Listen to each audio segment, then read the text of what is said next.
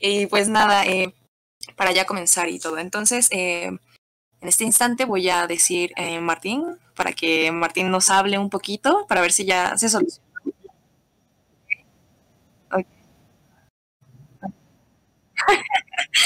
ok, gente, escuchen a Martín. Martín ahorita está hablando. Me dicen, por favor, Martín, habla.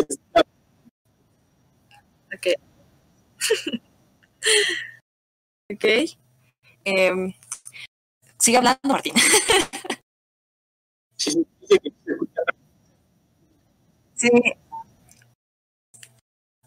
Ok, ¿se escucha también Martín? Cuando él... Sí. ¿Sí?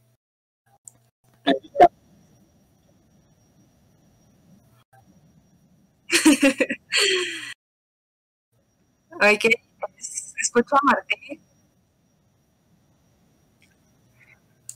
A ver, vamos a hacer una prueba de sonido mientras presento a la gente aquí de una vez para que ya también avancemos con eso.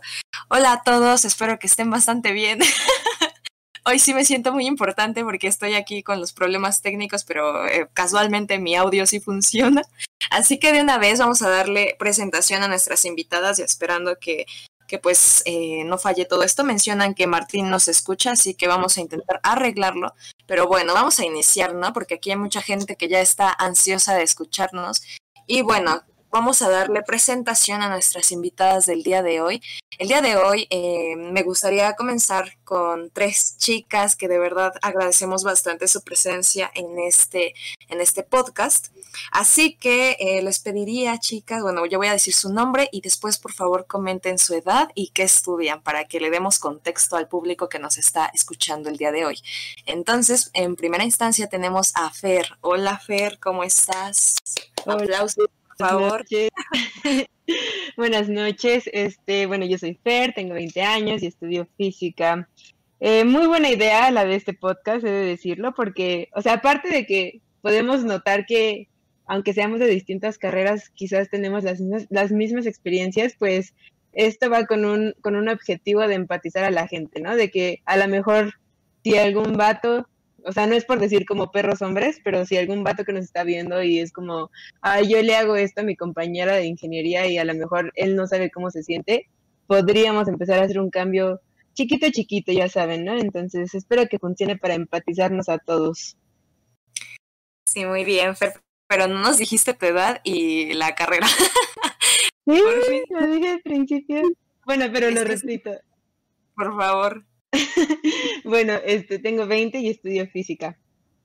Muy bien, muchísimas gracias, Feri. Perdona, porque aquí tengo el ojo al gato y el otro al garabato por las No te preocupes. Sí, sí, sí, sí. Muchísimas gracias, Fer. Recordemos que en este espacio lo que queremos, pues, es comunicar un poco de las experiencias que hemos este, tenido, ¿no? Que, como menciona Fer, a pesar de que ahorita las siguientes chicas que voy a presentar estamos estudiando diferentes cosas y somos, pues, entre comillas, relativamente diferentes en cuanto a los contextos, eh, pues podemos compartir diferentes cosas, ¿no? Y también compartirlas a ustedes. Claramente aquí tenemos público de todo y esperamos que pues les agrade mucho, ¿no? Eh, la siguiente participante, a ver, este, la siguiente sería Carmen. Carmen, hola, hola, ¿cómo estás? Hola, buenas noches a todos que nos escuchan, a ustedes por estar aquí. Este, bueno, me llamo Carmen, tengo 20 años, y eh, actualmente estudio el sexto semestre de la carrera de Diseño y Comunicación Visual en la Facultad de Artes y Diseño de la UNAM. Y pues nada, gracias por el espacio, la invitación y pues sí, justo, eh, qué bonito eh, pues reunirnos para hablar de este tema que si bien es algo muy general, pues sabemos que nos afecta en diferentes formas en cada una de nosotras. Sí, muchísimas gracias Carmen y bienvenidas. Y finalmente, pero no menos importante, Gaby, hola, ¿cómo estás? Hola, buenas noches. Espero escucharme. Ah, este, yo soy Gaby, tengo 20 años, estudio en la Facultad de Psicología de la UNAM y pues nada, estoy muy emocionada, ya platicamos ahorita entre nosotras, eh, se siente muy bonito el ambiente, entonces, es que bonito, retomo mucho eh, lo, que, lo que dijo Fer, hace ratito de pues si podemos al menos llegar a una persona y que en algún punto sea como que más empático, no sé, o empática, pues creo que ya hicimos nuestra labor del día, entonces está muy padre. Gracias por esperarnos, una disculpa. Y pues bueno, vamos a platicar un ratito. Por supuesto, una palabra que mencionan muy importante es la empatía, ¿no? Y la empatía creo que debería de ser algo muy común en la sociedad porque creo que nos ahorraría bastantes problemas o por lo menos nos, nos ayudaría a resolverlos más fácil.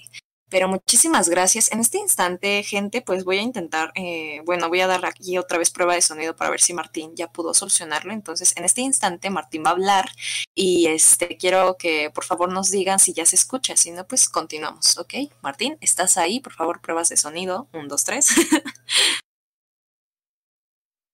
y Martín. Hola, Martín. Creo que no te escuchas, Martín. Pero bueno, vamos a, continuar. Eh, Martín hace unas semanas, aquí yo lo comento rápido, había subido una, una historia, ¿no? Aquí al, al, perfil de Vamos a Marte, bueno, más bien a su, a su perfil, en donde mencionaba que a veces eh, la esencia, pues, es algo que casi muchas veces se pierde, ¿no? Casi siempre estamos dando una imagen en redes sociales y esto me lleva más que nada a hacer la reflexión de que muchas veces eh, hay bueno, nos rodean estereotipos, ¿no? Estándares de belleza. Nos dicen cómo tenemos que vestir, cómo tenemos que ser, cómo, o sea, los roles que tenemos que cumplir, ¿no? A mí algo que me parece muy, muy interesante y a la vez triste, pues es que eh, muchas veces ese tipo de, de, estereotipos, de estándares, nos generan pues problemas, ¿no? A la salud mental o, o a nuestra vida cotidiana, por ejemplo, con lo del peso. Eh, muchas veces hemos eh, no, bueno, esto ya es personal, ¿no? Pero muchas veces sí nos han señalado por nuestro peso de que deberíamos de, pues, ser un poco más femeninas y cosas así, ¿no? Que pues claramente no, no son nada cómodos y pues siento que esto es muy, muy dominante en, en nuestra sociedad. Pero eh, esto es importante mencionarlo porque cada uno una forma de. Ah, disculpen. Eh, Martín, ¿estás por ahí? Están diciendo que F Night dice que no que Gaby, que ya habló Gaby o qué onda, no sé a qué se refiere, a la no sé quién sea él. Y no sé, dice que no se, Romina, Romina 707 dijo que no se escucha. Ok, no nos escuchan. ¿Qué está pasando? ¿Están ahí, gente? ¿Gente está ahí? Ok.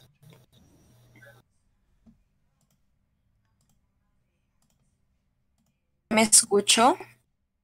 Entonces, este... O sea, tú sí te escuchas, pero... Ok.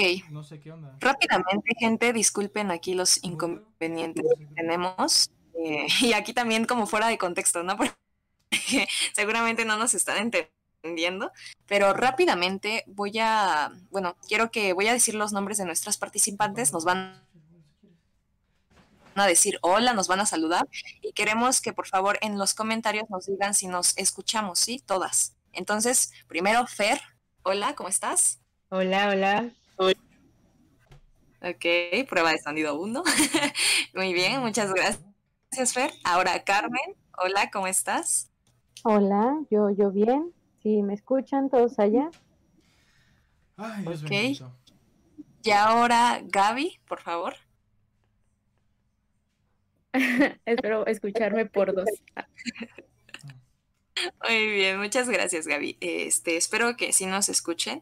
E igual eh, la gente que también se está comunicando con nosotros, por favor síganos eh, comentando que sí nos escuchan y todo porque de verdad que esta vez eh, está como muy mal todo este, este rollo técnico, pero no se preocupen porque aquí el show debe continuar. Entonces en lo que estábamos, ya para no hacer como más este más este rollo. Eh, prácticamente los estándares pues también se han creado por esta parte de que nosotros pues tenemos un sentido de pertenencia, ¿no? O sea, la identidad se va a hacer de acuerdo a la, a la, sociedad y de acuerdo a que a veces nosotros queremos pertenecer a ciertos grupos o a ciertas cosas que nos dan prestigio y nosotros modificamos muchas veces inconscientemente nuestra forma de vestir, nuestras formas, ¿no? De, de, ser.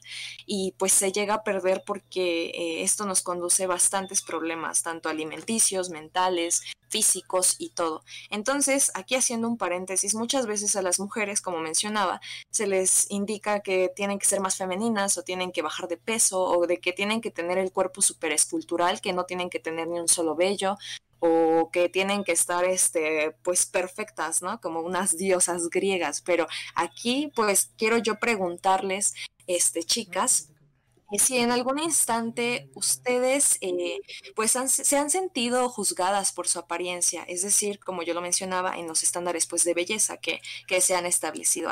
Así que le abro la palabra. Fer, por favor, compártenos tu opinión. Pues mira, desde mi, desde, desde mi experiencia, ¿no? Primero, yo creo que lo que he vivido más duro y lo que me generó un montón de problemas, o sea, llegué a una ortorexia bien densa, fue que pues yo tomaba clases de ballet, ¿no? Entonces, en ballet, lamentablemente... Este, ¿Qué es la ortorexia? Hay muchas personas que no saben qué es la ortorexia en nuestro público, entonces, por favor, ¿nos ah, puedes decir? Claro que sí. Esperen, dejen calle a mi perro. Cherry, por favor, cállate. Este, la ortorexia consiste en un trastorno alimenticio donde tratas de comer todo perfecto, todo pesado, todo así de que cero, cero azúcar, cero grasa, cero carbs, cero todo, así súper limpio. Y en el momento en que dejas de comerlo o que comes otra cosa que no sea, digamos, así, les juro que me pasaba que si yo me comía un chocolate Kiss, ya sentía que estaba obesa y que el mundo se me acababa. Entonces, pues a ese extremo te llegan, te llega a llevar este tipo de cosas, ¿no? Y a lo que decía, en ballet te, te clavan mucho la idea de que tienes que estar delgada y de que tienes que pesar 10 kilos menos a tu estatura, ¿no? Ahí empezó mi problema, pero ya creciendo y analizando y madurando y viendo todo, siento que lamentablemente una, una de las partes importantes de por qué estamos en esta situación es nuestra familia, donde a lo mejor es también inconsciencia de ellos, ¿no? Pero, o sea, me llegó a pasar que mi papá es como, ay, estás muy gorda, ¿no? O sea, si un día subo dos kilos, es como, ay, estás muy gorda. Y si empiezo a hacer ejercicio para bajar, es como, ay, estás muy delgada, ¿sabes? O sea, como que parece que nunca eres eh, lo suficiente, ni muy ni tan, siempre estás muy algo y pues lamentablemente es nuestra familia uno de los factores que llegan a perjudicarnos quizás muy gravemente. Muchísimas gracias, Fer, por compartirnos algo tan personal y tan de reflexión, ¿no? Como mencionas, pues muchas veces eh, pues nos exigimos mucho y más que nada porque a veces pertenecemos a, pues sí, a mm, esferas sociales que pues como lo mencionaba al inicio, ¿no? Nos obligan o nos orillan a veces tener alguno de estos este, problemas, pero de verdad muchísimas gracias por compartirlo. Es algo que pues esperemos que a la gente que nos está escuchando pues le haga eh, ruido, ¿no? O sea, que lo reflexionen, que también eh, muchas veces eh, ayuda bastante escuchar al otro para que podamos nosotros también analizar pues en nosotros mismos pues que que es también lo que sentimos, ¿no? Si nos también nos hace pues sentido en algún punto de nuestras vidas. Pero muchísimas gracias, Fer. Ahora quiero eh, que Carmen, por favor, nos compartas qué opinas eh, en cuanto a pues sí a esto, si en alguna vez este pues te has sentido juzgada por tu apariencia. Hola, muchas gracias. Este, pues sí, yo creo que en general estamos sobre todo como mujeres, desde muy chicas, acostumbradas a tener que seguir una normativa impuesta, pues vaya, ¿no? Por, la sociedad, familia, creencias, etcétera, ¿no? Eh, en mi caso, eh, retomando lo que dijo Fer, eh, sí la familia juega un papel sumamente importante, porque yo recuerdo mucho, bueno, yo sé que pues nos están oyendo, no nos vemos directamente, yo soy una persona que desde chiquita siempre fui, este, no, no gordita, este, de esos de te ves gordito sano, como llegaban a decir nuestros abuelos, sino que pues empezaba a desarrollar como más panza, de repente el busto me creció de un día para otro, ¿no? Las piernas, todo. Y eso ahí empezó a hacer como un poco de burla hacia mi apariencia en esto de la pubertad, la secundaria ¿no? Eh, también a tener como este vello corporal, la uniceja, ¿no? El, bigote, ¿no? Que pues todos sabemos que una mujer con pelos es sumamente prohibido, es castigado, o sea, e, es, sucio, no eres limpia, ¿no? Entonces, desde ahí, pues obviamente esto afecta pues la nuestra autoestima, ¿no? Y pues conforme al paso del tiempo, pues también así como de, oye, es que ya te ves muy gordita, oye, es que no piensas hacer ejercicio, oye, es que comes mucho, eh, ¿por qué no te mides en tus cantidades, no? Quizás comes por ansiedad, ¿no? Y tú así de, no, banda, estoy, estoy bien, ¿no? O sea, mi, mi estructura de cuerpo es así, no, no tengo un problema de tiroides. Y caemos en dar explicaciones sobre cómo somos cuando no tendríamos que darle a nadie explicaciones de mi cuerpo en ningún aspecto, porque nadie debería de criticar el cuerpo de nadie.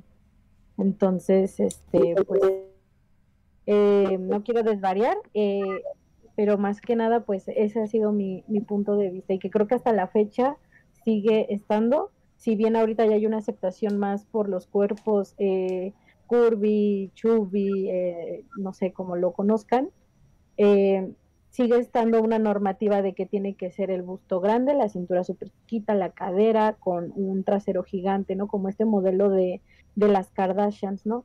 Entonces también es importante cuestionarnos hasta qué punto la diversificación de cuerpos es porque de verdad se busca aceptar a todos los cuerpos y no por esta cuestión de mercadotecnia o vender un producto, de hacer famoso a alguien, etcétera, etcétera. Y pues nada, eh, con eso cierro mi participación ahorita. Por supuesto, muchísimas gracias de verdad por compartirnos igual eh, algo tan personal, porque recuerden público que eh, son personas que nos están compartiendo un pedacito de su experiencia y hay que todos pues tener muchísimo respeto con todo esto. Pero sí, mencionas algo muy importante que es no dar explicaciones, ¿no? Eh, muchas veces nos dicen, ay, pero ¿por qué no te quitaste los vellos de las piernas, ¿no? Y tú dices, pero como, ¿por qué, no? O sea, ¿quién que te afecta? Y pues muchas veces nos juzgan, ¿no? O nos dicen, este, ay, no, ponte el brasier, ¿no? Para que no se vean, pues, los pezones en, en la blusa, porque eso es algo vulgar, o por situaciones de X o Y, ¿no? Y creo que siempre ha sido pues ese, pues sí, ese, esa visión que a veces impactan en las mujeres, ¿no? De que tienes que tener la piel lisa, tienes que ser, o sea, tienes que oler a rosas por todas partes, tienes que ser súper femenina, usar tus tacones y todo, pero tú dices, ¿por qué? ¿Por qué tenemos que cubrir un estándar que nos, que nos pone la misma sociedad? Pero de verdad que tocas temas bastante importantes que vamos a ir desarrollando un poco más, pero eh, para no robarle más la palabra a Gaby. Gaby, por favor, menciónanos eh, qué opinas al respecto. Eh, bueno, pues en mi caso, yo creo que, eh, pues igual, nunca, desde que soy chiquita, pues siempre he sido como pianita, ¿saben? Y pues no sé, yo creo que mi problema radica más en que yo me empecé a, a comparar solita con compañeritas de la escuela, ¿no? Decía como de, porque ellas son más delgaditas, ¿no? y entonces eso me empezó a generar muchísimos problemas que aún sigo acarreando, pero pues es, todo esto, ¿no? Que incluso nos, nos enseñan a, a, esto, a compararnos entre nosotras. Y también un tema que, que tocó Carmen es el tema del vello corporal. eh, personalmente soy, soy una chica que tiene mucho vello corporal, o sea, mis brazos Celic, me conoce, sabe que, o sea, tengo muchísimos vellitos en mis brazos y atreverme a, a usar blusas, o sea, salir sin suéter, salir sin sudadera, para mí fue una travesía, de verdad.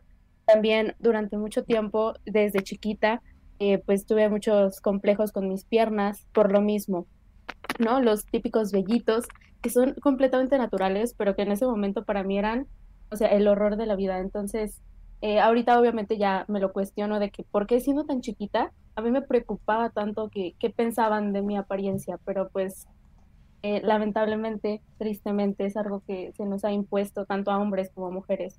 Entonces, este, pues sí, creo que sí me he sentido, pues, de alguna manera juzgada por mi apariencia, sobre todo por, digo, ¿saben? El vellito corporal, igual el vello facial, que digo, llega un punto en la adolescencia donde a todos nos, nos crece, a todos y a todas, ¿no? Pero para mí era horrible tener vellito corporal. Y mi mamá me decía como, pues no, no te quites los vellitos de las piernas, no sé qué. Y a mí, o sea, yo era de que no, me los tengo que quitar.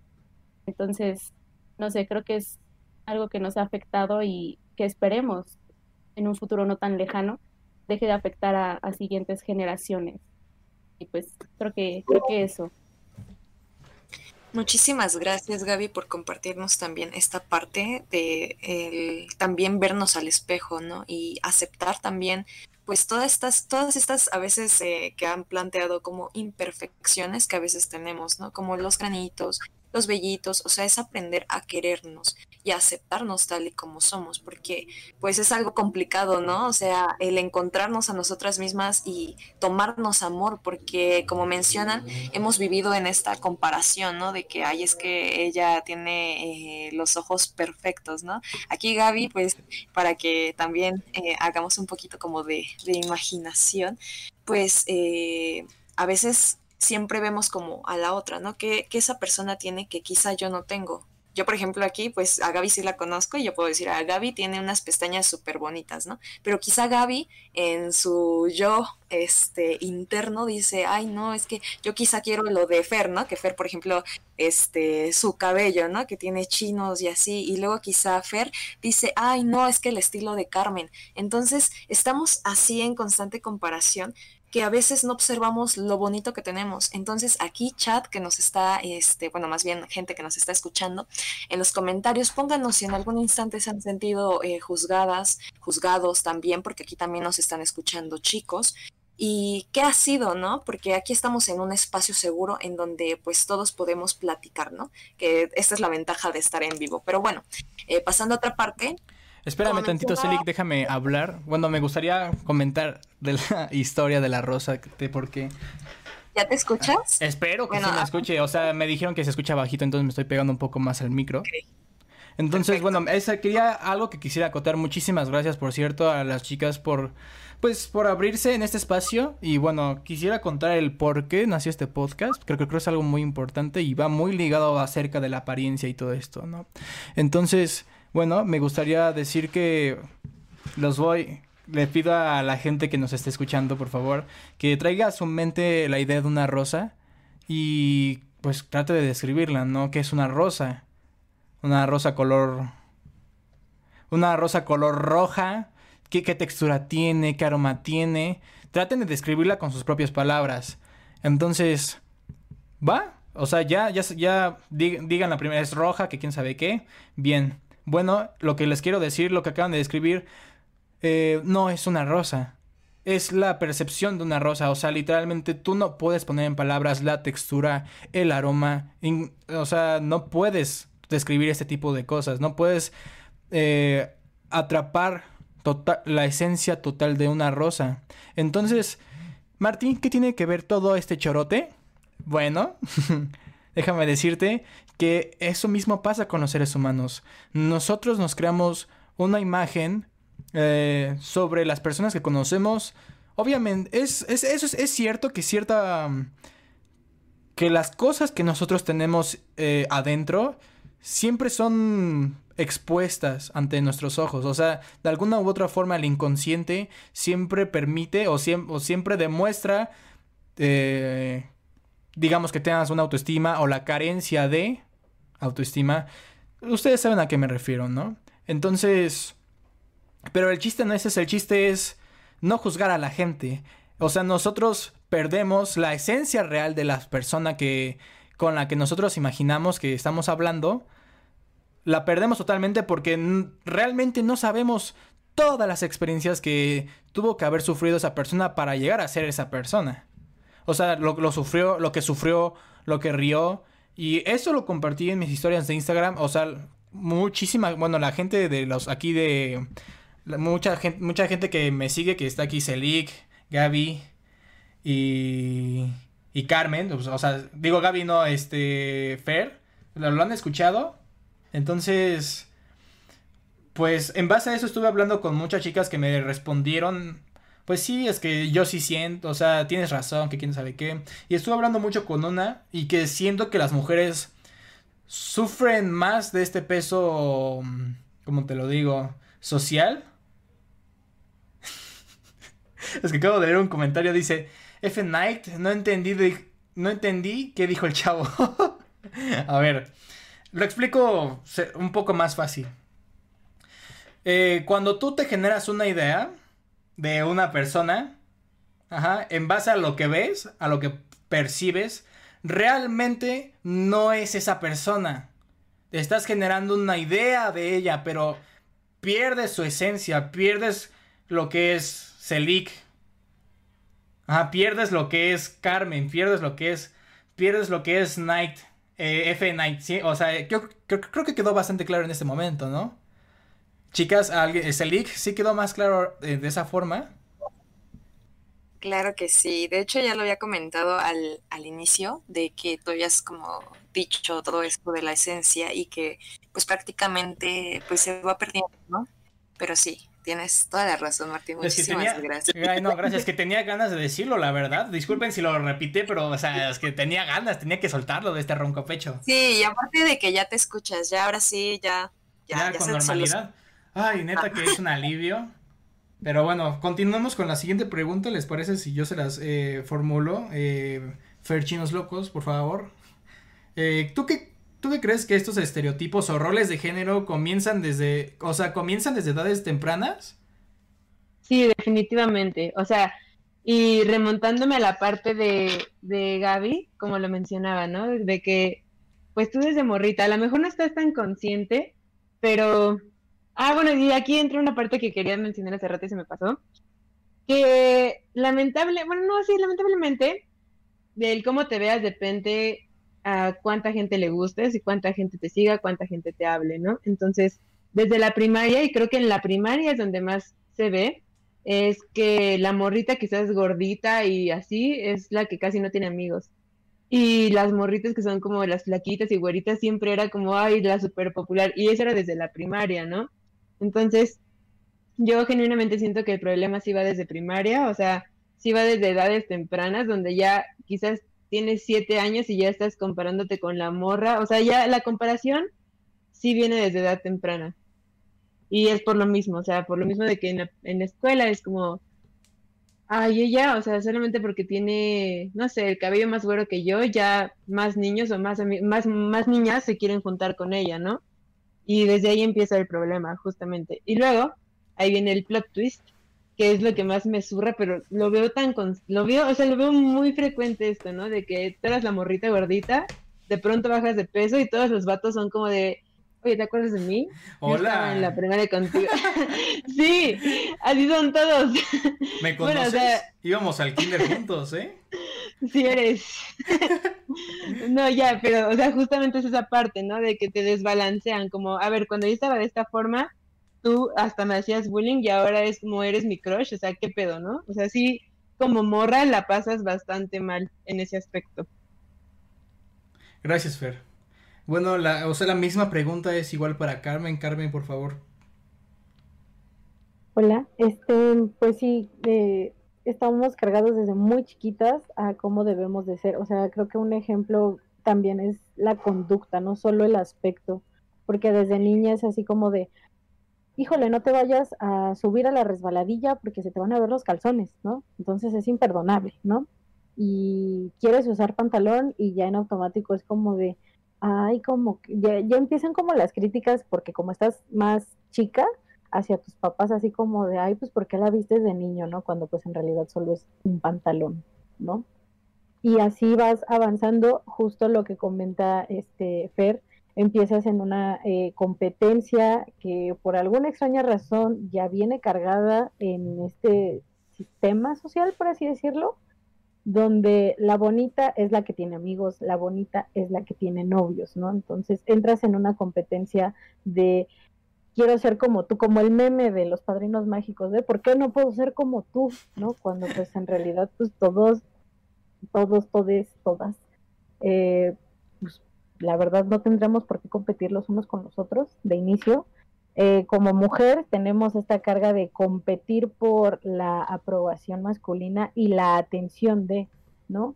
Eh, empiezan con estos de, es que te tienes que hacer la difícil, y yo recuerdo eso desde la primaria, ¿no? y eso era por, porque Juanito Pérez te quería regalar un chocolate, pero eh, no sé, Diego Rodríguez de repente te quiso regalar dos chocolates, ¿no? Entonces tenías que hacerte la difícil, ¿no? Ya vienes con esos estereotipos que escuchas desde años y años y años, ¿no? Porque te lo dice la abuela, te lo dice tu mamá, las maestras, los maestros, ¿no?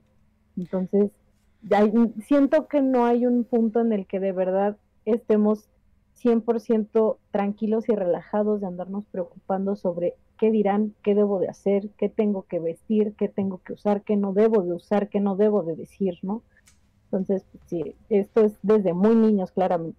Siempre. y lo mismo va para los niños, ¿no? Una pregunta, Carmen. Tú, o sea, es, esos comentarios que dices que dicen los adultos, de hasta la difícil, ese tipo de cosas, de, de qué género, ya sea masculino o femenino, provienen más hacia una mujer? De la misma mujer. ¿Desde tu experiencia? Ok, desde la misma sí, mujer. sí, porque es, así como nos enseñan a competir, nos enseñan a ser también nuestros mismos rivales, nos enseñan que la mujer es tu peor enemiga, ¿no? O sea, ser amigo de una mujer es, siendo tu mujer es como aguas, ¿no? En cualquier momento te puede traicionar, te puede bajar el novio, puede tener, robarte a tus amigas, puede, este, caerle mejor al profesor, yo qué sé, siempre, o sea, y cuando pues no, hasta la, creo que ahorita es algo muy bonito que se está rompiendo que, este, no compitas, ¿no? Haz compitas, ¿no? Entonces eso es Mira, fíjate que estás bueno, eh, obviamente yo no he experimentado eso de sentir, pues, sí he sentido competencia, la, una competencia completamente diferente a lo que es su género, pero tomas algo, algo que no había generado conciencia y es por eso que generamos este podcast. A lo mejor muchas mujeres que me están escuchando en este momento dicen, ay, pues eso es obvio, sí, pero yo no he vivido la experiencia de ser mujer. Eh, entonces, tomas un tema muy importante y quisiera profundizar un poquito, o sea, poquito en eso, que es, es una pregunta para eh, las chicas invitadas. Eh, ¿por, qué, ¿Por qué piensan ustedes o por qué se generó esta idea de que no pueden tener una amiga mujer porque puede ser traicionada? O sea, cuéntame, o sea, ustedes cuéntenme, yo tengo la duda. Bueno, eh, yo encantada te, te, respondo, pero siento que ya abarqué mucho y también quisiera escuchar como a Gaby, a lo mejor si Gaby empieza respondiendo tu pregunta, ya nos seguimos Fer y ya después yo, para no opacar, porque me gusta escucharlas a todas. Adelante, sí, adelante. Gaby, por favor. Ay, muchas gracias. Ay, qué bonito. Eh, pues creo que, que, ¿sabes? Es bien, no sé, es, es, es raro, o sea, es algo que simplemente nos lo, nos lo dicen desde chiquitas. Eh, de que no puedes tener amigas, ¿no? Incluso las, las chavas que, llegan a tener más amigos hombres es como de, yo soy diferente porque tengo puros amigos hombres y a mí nunca me traicionan porque son mis amigos. Pero una mujer, siendo amiga de otra mujer, incluso se ve raro, o sea, nos enseñan eso, es que no, no, no encuentro como una razón. A veces es como de, simplemente nos dicen que dos mujeres no pueden convivir juntas, no pueden triunfar juntas. Entonces, eso, eso está bien, está bien feo, la neta, porque, o sea, ahorita, por ejemplo, nosotras cuatro, de nada más conocernos de voz, pues ya, ¿no? Nos somos compitas y así, pero, pero realmente es difícil, o sea, es difícil hacer amiguitas en la primaria, ¿no? Aunque, aunque de hecho es algo contradictorio, ¿no? Porque los adultos te dicen como de, no, es que los niños no se pueden juntar con las niñas, porque no sé qué, es que no puedes jugar con los niños y no sé qué, pero a la vez nos dicen como, pero tampoco puedes tener amigas. Entonces se, se va generando este conflicto interno, yo creo, también, de que entonces puedo ser amiga de una chica o no puedo, o, o por qué no. Entonces simplemente es algo que, que nos enseña, ¿no? Que dos chicas no pueden triunfar juntas, que dos chicas no se pueden echar la mano. Y pues está, está bien padre, ¿no? Justo como lo decía Carmen, que qué bonito que, ahora estamos aprendiendo a ser sororas, estamos reconstruyéndonos poco a poco porque es un proceso muy largo y muy complejo, entonces este, pues ahorita ya eh, podemos ser amigas, eh, no juzgarnos y todo esto, sino pues ser empáticas y, y todo, entonces está, está muy padre, ¿no? Pero es, es, algo que simplemente se enseña, o a mí simplemente así me lo enseñaron, ¿no? Yo tengo más primas que primos y con todas yo me llevo muy bien, este, las veces que convivo con ellas, pues es muy padre, pero pues vamos, o sea, son mis primas, ¿no? Eh, aún así, creo que en general toda la sociedad es la que te va diciendo como de, si ella triunfa, ya te está quitando tu lugar en la sociedad, entonces no puedes permitir eso, porque dos mujeres no pueden llegar a la cima, o sea, solo es una. Entonces, ojo con ella, ¿no? O el típico, es que te va a bajar al novio, es que te está quitando tu grupito de amigas. Entonces siempre es eso, o sea, solo es algo que se nos enseña. Gracias Gaby por comentar esto. Este Fer, por favor, puedes continuar con la esta pequeña eh, una subpregunta a la pregunta, por favor. Gracias.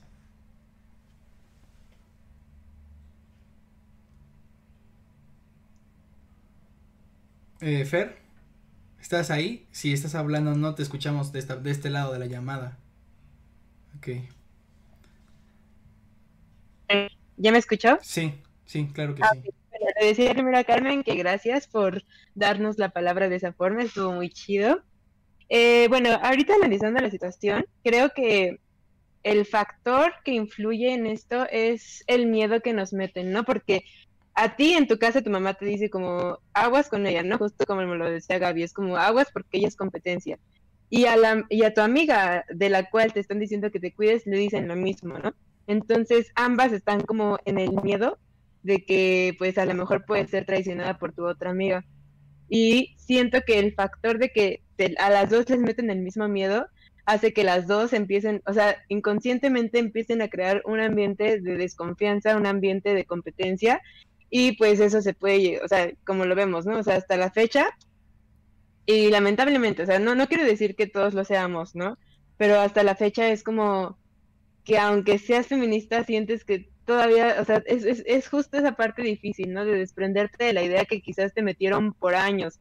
Porque, o sea, literal, o sea, tengo 20, casi 21, y mi mamá me sigue diciendo como, aquí no hay amigas. O sea, y literal es como amigas, ¿no? Entonces, pues sí, es un proceso bastante difícil, como lo dice Gaby, pero yo creo que este factor, el factor de que a las dos, ya que a cada mujer nos meten el mismo miedo, hace que todas desconfiemos y así, se creó este ambiente de competencia tan Gracias, Fer. Este, quisiera eh, leer aquí unos comentarios del chat que acaban de hacer. Entonces, para después darle otra vez la palabra a Carmen y continuar con la siguiente pregunta. Lalis, Ros- Lalis dice, chicas, no se menosprecien, cada persona brilla con su propia luz. Acéptense como son, los valores se enseñan en casa, rivalidad en, las, en los seres humanos siempre habrá. El peso, vestimenta, color de piel o de cabello no es un limitante para que te volteen a ver. Sí se puede tener amigas y tener una relación bonita. Es cierto que en la adolescencia es complicado tener una relación con una mujer, pero no imposible. Eh, Beat- Beatrix Fe- eh, Liz dice, me parece que cuestión de valores que, se siem- que siembran los padres. Soy afortunada, tengo amigas de, de la infancia y siempre ha- hablado con respeto y apoyos entre nosotras. F. Nike dice, ¿qué pedo con las mamás? A ver, gente, aquí tenemos... Respetamos todo- todas las ideas que se generan y por favor no sean... No sean condescendientes, aunque sean mamás o no sé. Carmen, por favor, continúa. Este, bueno, primero que nada, gracias por sus bonitos comentarios. Eh, no todas las mamás son así, pero creo que también tenemos que entender a nuestras mamás porque pues fueron creadas por nuestras abuelas, nuestras abuelas pues vienen con una idea, o sea, finalmente también tenemos que dejar de culparnos entre nosotras, eh, porque finalmente pues si logramos romper el ciclo de una u otra forma, eh, pues lo hacemos pues juntas, ¿no? No podemos estarnos juzgando porque finalmente pues la carga la traemos, ¿no? Y reiterando, ¿no? O sea, el chiste no es juzgarnos entre nosotras por la que hizo, la que no hizo, la que dijo, la que no. Simplemente entender que los contextos de cada una de nosotras como mujeres, nu- nuestras mayores, ¿no?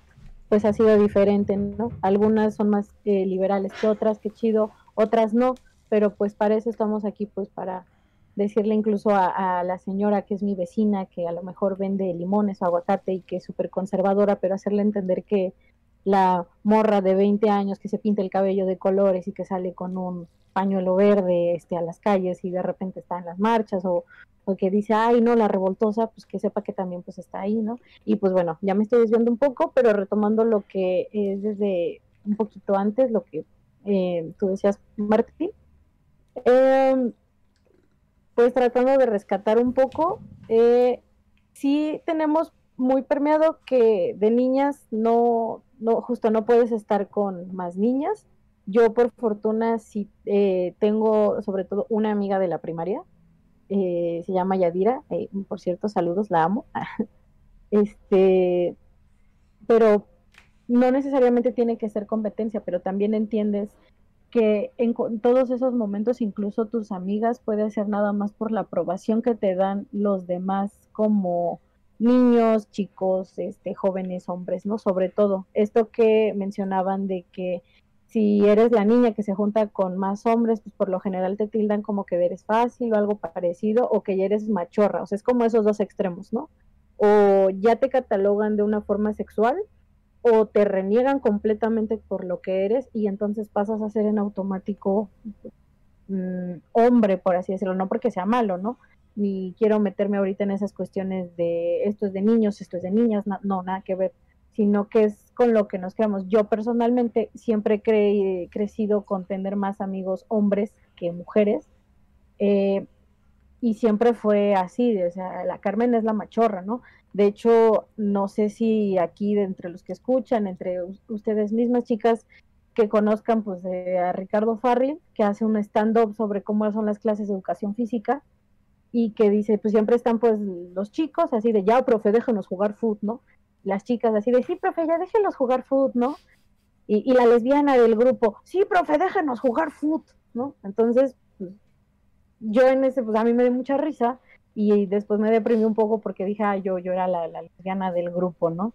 Según este estigma. Y ahí te empiezas a dar cuenta que ya vas cargando con eso, ¿no? si tienes amigos, si no tienes amigos, todo está mal, todo es un constante flujo de qué estás haciendo, te sientes vigilado y, y todo el mundo tiene expectativas sobre ti cuando pues uno nada más quería jugar fútbol en el receso, ¿no? Entonces, es, muy largo, la verdad, todo esto. Bueno, muchísimas gracias por... Y aquí, aquí me gustaría añadir algo, perdón por interrumpirlo. Sí, adelante. Y, y, aquí literal es la expresión de tu analogía del arroz, Martín. O sea, que a fuerzas tenemos que darle una etiqueta a algo, a fuerzas, o sea, ya es como automáticamente de que la morra que dijo sí hay que jugar fútbol ya es la lencha, ¿no? Justo esas cosas, bueno, ya, puedes seguir, Dios. Gracias por tu comentario. Celik, por favor, eh, ayúdame a abrir la otra pregunta, por favor. Bueno, antes de continuar, también faltó preguntarle a Gaby que, este, bueno, si creía que... Perdóname, Gaby, perdóname, es que nos desviamos, se me fue una disculpa. Sí, sí, comenzaban desde edades tempranas, así que Gaby, estás este, frente al público. ah, no se preocupen, yo, yo no tenía problema. Este, pues contestando a la pregunta del género, eh, bueno, los roles de género, si se dan desde la niñez, eh, amigos, amigas, se dan desde la concepción, desde que la mamá sabe si su bebé va a ser niño o niña. Desde ahí, desde que se arma ahora las famosas fiestas de revelación de sexo, eh, baby shower, o sea, desde ahí ya se tiene expectativas de qué rol y cómo va a, a desarrollarse la, la, pequeña persona, el humanito que está en la pancita, ¿no? Eh, empiezan a comprarle a la mamá, a la futura mamá, al futuro papá, que la carriola rosita, que cositas así, ¿no? digamos que es algo un tanto, entre comillas, leve, o sea, no, no quiero decir leve, pero pues diga, o sea, nada más es el color, ¿no? Que tú dices, pues nada más el color. Pero con ello viene muchísimo más, o sea, es una carga y está bien pesado, porque de ahí nace, y si es niña, eh, aretes, ¿no? eh, todo rosita, vestiditos, cositas así. Eh, a mí me pasaba que, les digo, tenía un problema, un, este, mucha inseguridad con mis piernas, no me gustaba usar falda ni vestido, y a mi mamá la, llegaron a regañar mis tías, o sea, igual, yo comprendo a mis tías, porque pues gente ya es más grande y todo eso, pero sí se nos, se nos impone que nos tenemos que vestir de tal o cual manera, ¿no? Entonces, este, pues así, o sea, le empezaron a decir a mi mamá, pues es que no la vistas como niño, y yo como, ¿qué? Afortunadamente mi mamá siempre ha sido como de, pues tú ponte lo que quieras, ¿no? Y me compraba mis pantaloncitos y así. Después viene el, el, el salto, ¿no? Como lo decían, la connotación sexual, ¿no? De que ya no te puedes poner faldas, al menos no tan cortas, porque pues, ojo ahí, ¿no? Ya, a mí ya no me dejaban salir con short, me regañaban si salía con short, y yo, bueno, antes era porque no enseñas las piernas, ahora es porque las enseñas. Entonces, es, es una constante lucha, es muchas contradicciones que nos afectan, ¿no? A, nosotras como mujeres en cuanto a los roles de género, ¿no? igual se viene esto de eh, si eres mujer en casa, niña, adolescente, mujer, y llega, llegan familiares hombres, es como de ve y sírvele un vaso de agua, sírvele de comer, pon tú la mesa, tú lava los trastes, todo eso se nos enseña desde chiquitas. Entonces, pues creo que sí, sí se da desde la infancia, desde la concepción, desde que se sabe que va a ser el pequeño humano. Entonces, pues bueno, eh, nada más eso. Gracias por, por este, dejarme responder la pregunta. Y, pues ya. no, gracias a ti. Carmen quiere responder el último comentario que surgió aquí en Twitch. Y lo, yo lo voy a leer y ahorita ah, respondes. ¿Te parece bien, Carmen? Lalis sí, responde o escribe, no carguen con estigmas, respeten las preferencias. Yo creo que esto es debido a que F. Knight contestó qué pedo con las con la mamá. Entonces, bueno, adelante, Carmen.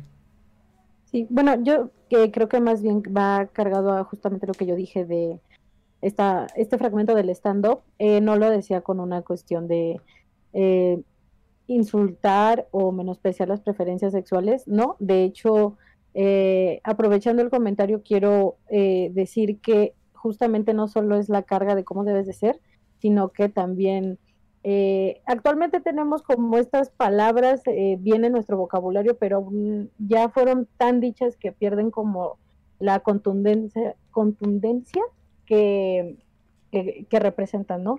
Esta cuestión de heteronormada, ¿no? O sea, niñas con el niño, niño con niña, ¿no? O sea, si tú haces una cosa que no está eh, regida por lo que es para las niñas, entonces en automático pasas en esta cuestión a ser una lesbiana, ¿no? Como se les dice, como unas lenchas, ¿no?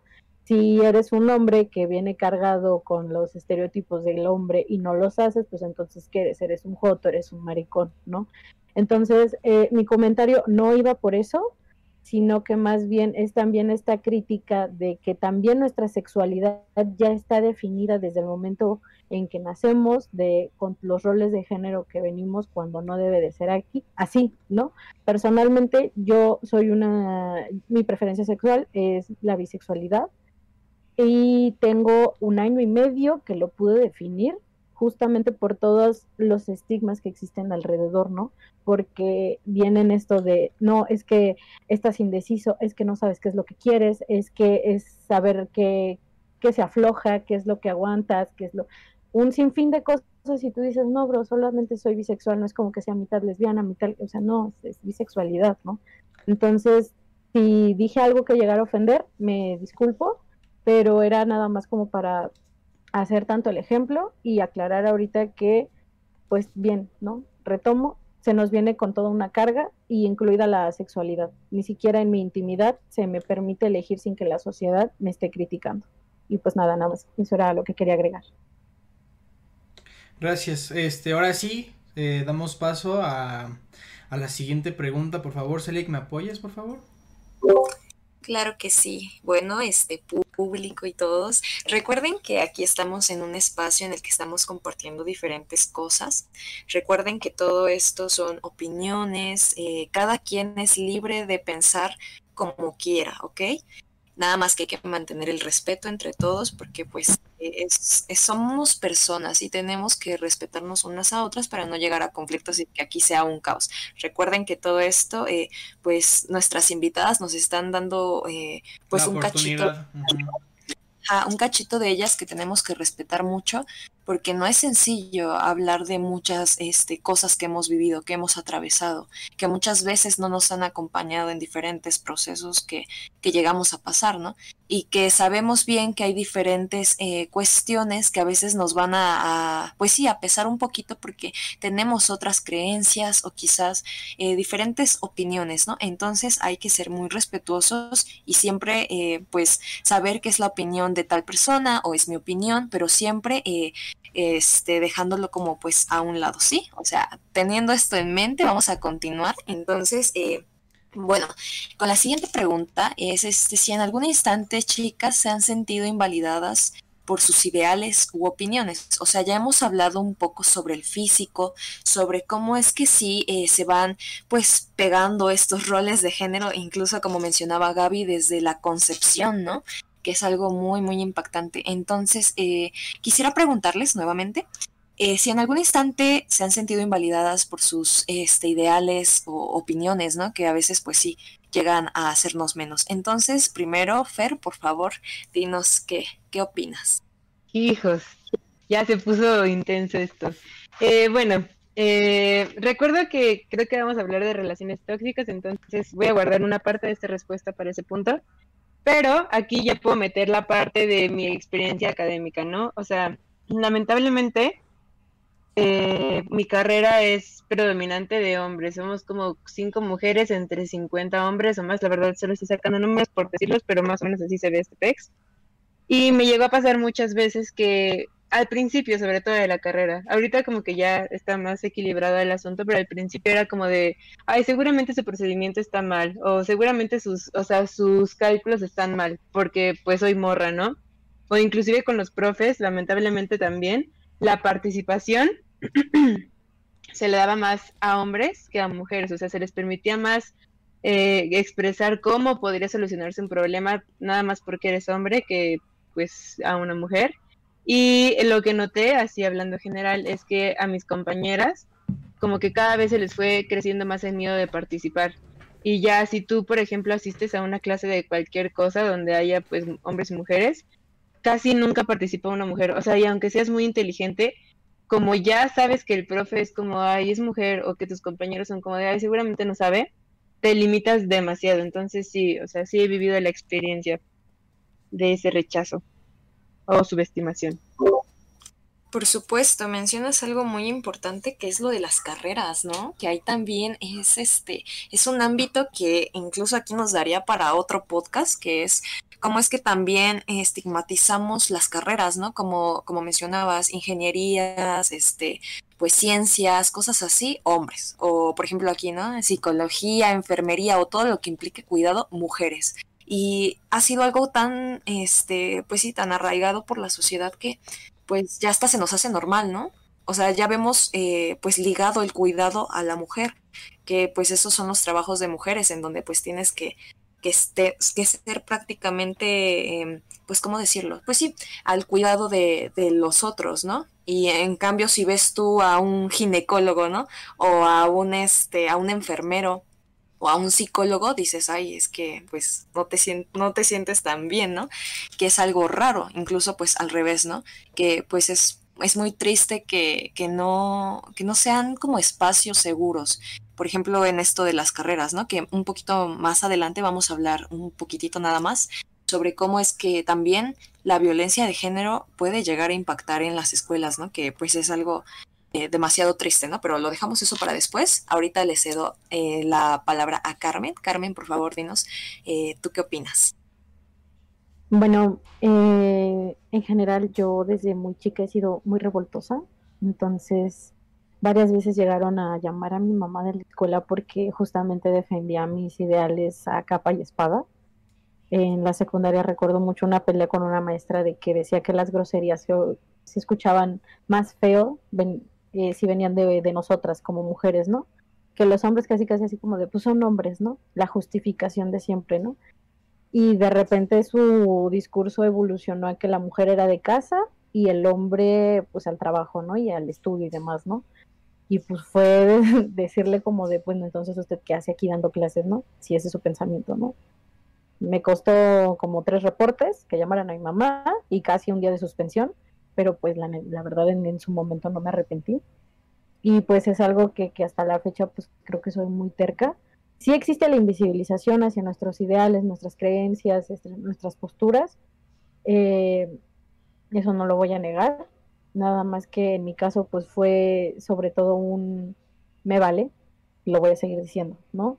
Y retomando lo que dice eh, Fer, eh, eso de las relaciones tóxicas, hablando de estas cuestiones de posturas ideales, también lo dejo por ahí, pero pues sí fue una relación medio tóxica donde era sacrificar mis ideales por amor y pues obviamente eso no es sano amigos, no lo hagan, ¿no?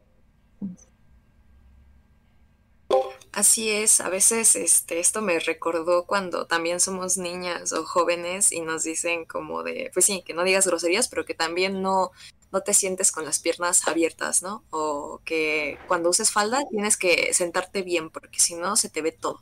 y eso está mal, ¿no? Pero un hombre sí puede ir en, este, no sé, en cualquier lugar y puede estar abriendo las piernas, eh, pues como, como quiere, ¿no? Entonces, eh, sí, totalmente. Pero ahora, Gaby, por favor. Bueno, pues yo creo que como, como ya lo dijeron, realmente es algo que sí existe, sí es real y nos invalidan por el simple hecho de ser mujeres, no somos el, entre comillas, sexo débil, las que no saben, cosas así. Es algo bien arraigado, la verdad. Eh, en mi caso, en mi experiencia muy personal, eh, yo recuerdo algo de la secundaria. Ahorita, igual, ahorita que Carmen mencionó la secundaria o la, bueno, esas, esas épocas, vino a mi memoria también. Eh, en una, una vez, una pelea, un compañero me aventó algo y se lo regresé. En ese momento entró la profesora, me vio regresárselo y evidentemente me regañó. Y yo le dije que pues él había empezado y no me creyó. Entonces eh, tuvo que preguntarle a un, a un niño, este, supuestamente creíamos que era con su favorito, no sé qué, pero le preguntó, o sea, exclusivamente a un niño, como de que, ¿qué fue lo que pasó, no? Y el morrito de que, no, pues sí, es que él empezó, que no sé qué, y solo así, solo así no me hicieron nada. Entonces, desde ahí, desde ahí se, se genera incluso este, este miedo, ¿no? Lo, lo, mencionaba Fer, miedo por participar, miedo por hablar, miedo por opinar. Igual, épocas de CCH, uno, uno pensaría, no sé qué es la primaria, son niños. No, sigue toda nuestra vida. Eh, en CCH me tocó escuchar profesores que iban, nos estábamos como en equipo, iban directamente, le preguntaban a los compañeros, ¿no? Era como de, oye, pues a ver, yo también puedo, ¿no? O sea, era algo constante, algo a lo que nos acostumbramos, quizás a lo mejor muchos que nos estén escuchando, no sé, podrán decir como de, ay, pues eso que, pero realmente es algo que está tan interiorizado que incluso lo vemos normal, pero no es normal, ¿no? También me tocó escuchar comentarios de, este, pues, tú que eres bonita, no te vas a tener que esforzar, ¿no? este, pues quien no sea bonita, pues se va a tener que esforzar más para llegar más lejos. Entonces, eso es invalidarnos, invalidar nuestras capacidades como, pues no digamos como mujer, como seres humanos también. Entonces, definitivamente es algo que es, real. Entonces, este, pues ya, eh, nada más eso. Sí, sí, nos, todas nos hemos sentido invalidadas en alguna ocasión. Sí, dices una frase muy importante que es, todas nos hemos sentido invalidadas en algún punto pues de nuestra vida y yo creo que sí. Eh, muchos quizá dirán, no, no creo, pero si nos podemos hacer memoria y, saliendo de lo que vemos, bueno, estandarizado como normal, eh, pues podemos observar que sí. Y eso es, o sea, es abrir los ojos, quitarnos esa venda y darnos cuenta que, que muchas veces nos ha pasado y que tenemos que empezar a cambiarlo. Pero sí, muchísimas gracias, Gaby. Ahora, Martín, por favor, la siguiente pregunta. Bueno, yo quisiera decir un comentario rápido antes de introducir la otra pregunta. Eh, y tiene, bueno, lo de Gaby, yo, yo obviamente estoy permeado por toda esta cultura, al igual que ustedes, y no soy un ser perfecto, no soy, soy un ser humano y cometo errores. Y sí, yo alguna vez creo que obviamente sí he invalidado a una mujer. Al menos espero que no por ser mujer, no, recu no que recuerde exactamente. Pero yo creo que el hecho aquí es de no invalidar a alguien solo por ser mujer. O sea, no invalidar a nadie, escuchar a las personas porque yo creo que todas las personas merecen ser escuchadas. No importa... No importa si es hombre o mujer. Eh, mereces ser escuchado, mereces... Eh, eh, que no te invaliden y esto es algo que, bueno, lastimosamente ha sido... Eh, las afecta más a ustedes que a mi género. Pero bueno, eh... Vamos con la pregunta 4. Este, y esta, bueno, Fer, por favor, me puedes ayudar. ¿Qué dificultades te has encontrado en la vida como mujer?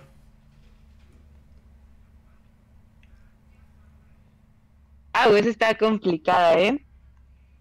Mm, o sea, situaciones en las que no se te ha dado la oportunidad nada más porque no eres mujer, ¿no? Eh, yo creo que hay muchas, ¿no? O sea, partiendo de lo que dije de lo académico, llegó a suceder que en una clase en la cual teníamos que hacer experimentos y cositas así, los vatos, porque pues vatos, me, o sea, eran como, tú nada más toma el tiempo, o tú nada más toma los datos, o sea, porque creían que no podía hacerlo bien, ¿sabes? Ahí, ahí fue donde siento que se me puede haber ido una oportunidad, ¿no? Y aquí ya pega porque pues ya es una experiencia que necesitas para tu vida laboral, para tu vida futura. Ahora, también otra situación que me ha pasado y que me sigue causando mucho conflicto es que mis papás, sobre todo mi mamá, es como, no puedes salir a la calle sola o no puedes no puedes andar en transporte público sola o no puedes, o sea, a mí siento que la, la, oportunidad de dejarme experimentar esa parte de independencia se me ha negado muchísimo solamente por ser mujer. Y digo, no reprimo a mi mamá ni le reclamo, ¿no? O sea, yo estoy consciente que es por una cuestión que va más allá de, de sus manos, o sea, es por una cuestión de seguridad y pues porque es mi mamá. Pero sí, por ahí yo siento que es donde más me ha pegado, ¿no? Que siento que no he tenido la experiencia total de ser un humano por ser mujer. Eh, muchísimas gracias. Este, Carmen, por favor, ¿me puedes ayudar? Sí, claro. Eh, pues, híjole. A ver, ¿me puedes repetir la pregunta, por favor? Claro que sí. Eh, ¿Qué dificultades te has encontrado en la vida como mujer? Bueno, este, sí son varias.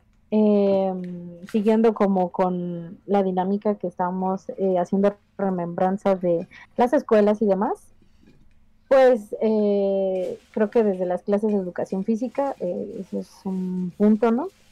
que ya dije antes, pero quiero remarcar ahorita un poco. Em, creo que donde más lo sufrimos y donde creo que no nos podemos desarrollar al 100%, siempre va a ser la calle y esto viene de la mano con el transporte público, llámese metro, camión, combi, este, simple hecho de caminar, taxi, lo que sea, ¿no? Entonces, eh, justo como mencionó Fer, tenemos que estar como a al cuidado de no te pongas esto, entonces dices, pues es que nada más es un vestido, ¿no? Y, uno empieza a, odiar la ropa, empieza a decir, es que me gusta, pero si salgo, es seguro que me van a andar pellizcando las nalgas, que me van a andar lanzando piropos, que... Y un sinfín de cosas que sabemos que siguen ocurriendo, que no, no solo se quedan ahí, ¿no? Lo cual es bastante triste, ¿no? Y que vivimos con, en esta condición del miedo y que no podemos desarrollarnos para ir siquiera a la tienda y después de ahí pues ir a una fiesta, ¿no? Peor irse de viaje sola, ¿no? Entonces, estamos limitados en general, creo que en todas las actividades por la condición de esa mujer porque se revictimiza si algo no sucede, ¿no? Ah, todo es nuestra culpa, eh, a diferencia de quien nos hace daño, ¿no? Y eso pues obviamente nos limita ya sea pues no voy a entrar en un equipo donde pues son puros hombres porque a lo mejor no me han hecho nada, pero ya vivo con ese miedo, ¿no? Ya estoy ciscada, ¿no? mejor me doy como cinco vueltas en un camión, pero solo es un camión, en lugar de tomar la ruta más directa en, un camión y tres combis, ¿no? Por, decir un ejemplo, ¿no?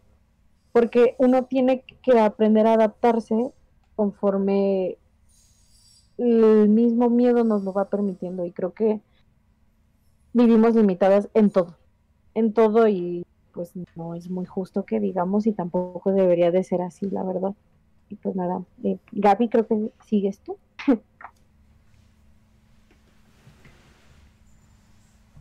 Ah, sí, muchas gracias.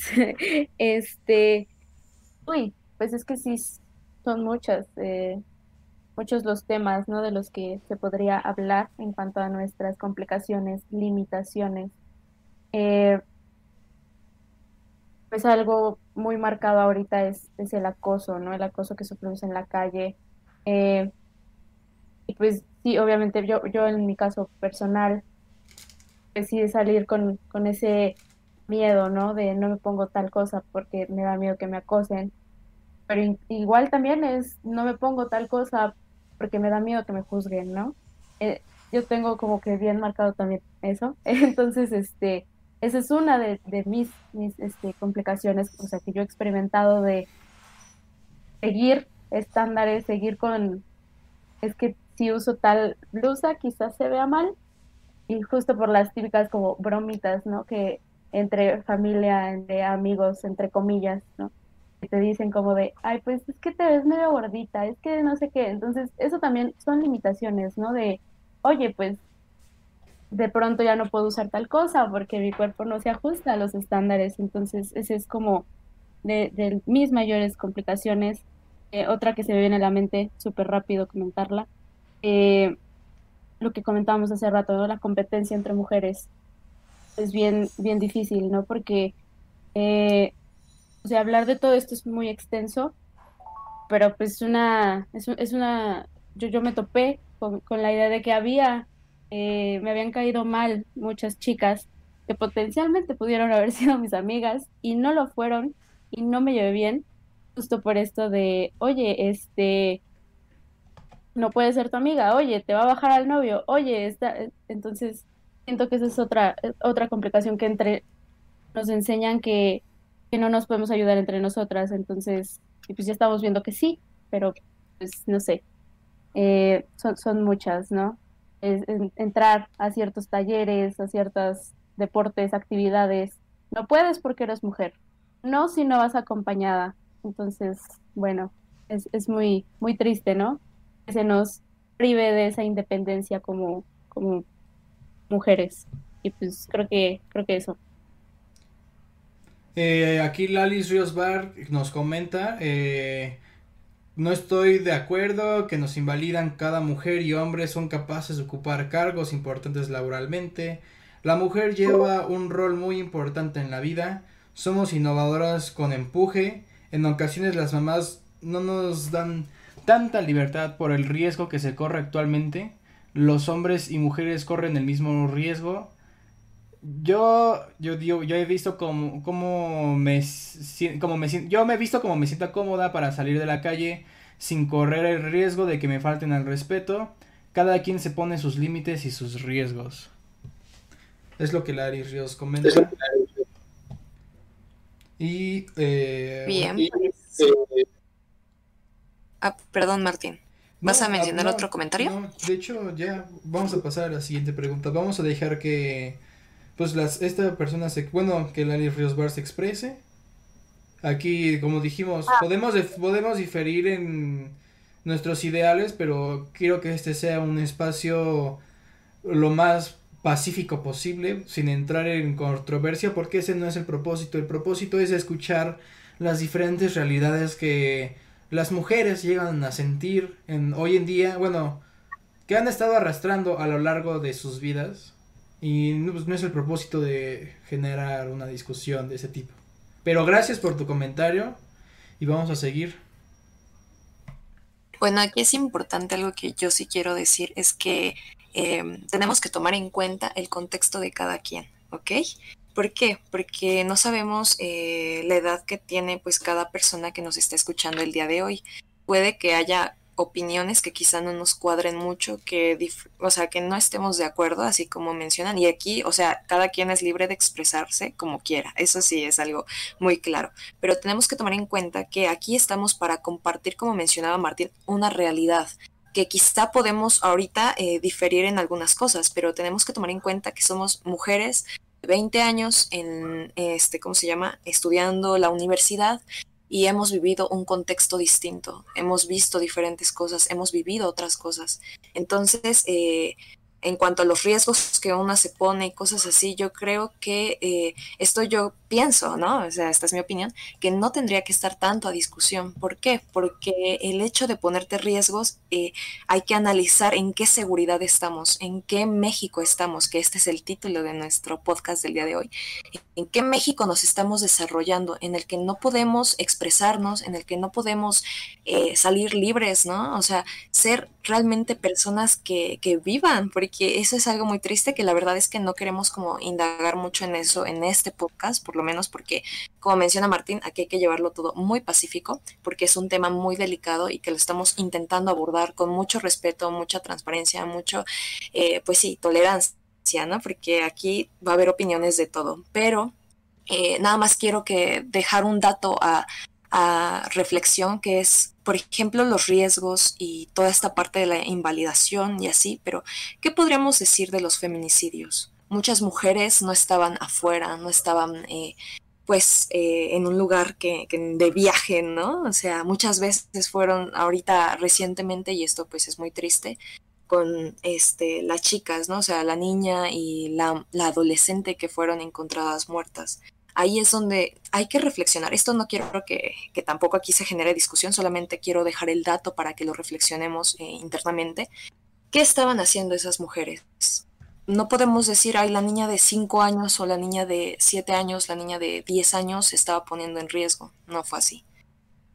Muchas veces las niñas también son calladas, porque como mencionábamos hace un rato, pues que le den la razón al niño de al lado o a otra persona, pues tú como niño, esto es también un datito por ahí, este, muchas veces los niños no hablan. ¿Por qué? Porque tienen miedo, porque tienen miedo a que los vayan a castigar, a que les vayan a hacer algo a sus papás, a que pues vaya a pasar infinidad de cosas y por eso es que los niños no levantan la voz, son personas vulnerables. Entonces, si lo tomamos desde esa perspectiva, tenemos que entender que muchas veces eh, sí nos van a invalidar. ¿Por qué? Porque hemos vivido diferentes contextos. Entonces, pues, independientemente de cada persona que ha estado atravesando pues, por su historia, claro, pues va a tener sus opiniones, pero hay que someterlo a reflexión, hay que reflexionar solamente, ¿sí?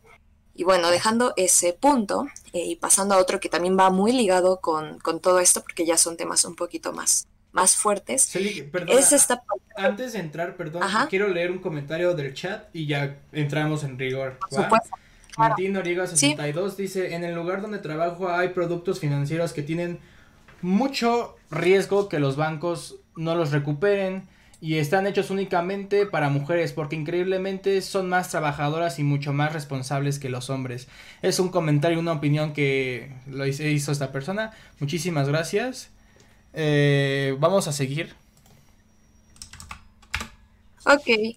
Y muchísimas gracias por sus comentarios. ¿eh? O sea, les reitero que aquí pueden expresar lo que opinen y todo. Y pues, este, sí, efectivamente, muchas veces nos vamos a encontrar a mujeres en cargos altos, pero deberíamos de también reflexionar y quizás si conocemos a alguna persona pues cercana, preguntarles cómo les costó llegar ahí y por qué atravesaron. Pero bueno, dejando eso a un lado, a lo que mencionaba era esta parte del acoso y pues eh, realmente son cifras a veces, bueno, no a veces, sino que alarmantes.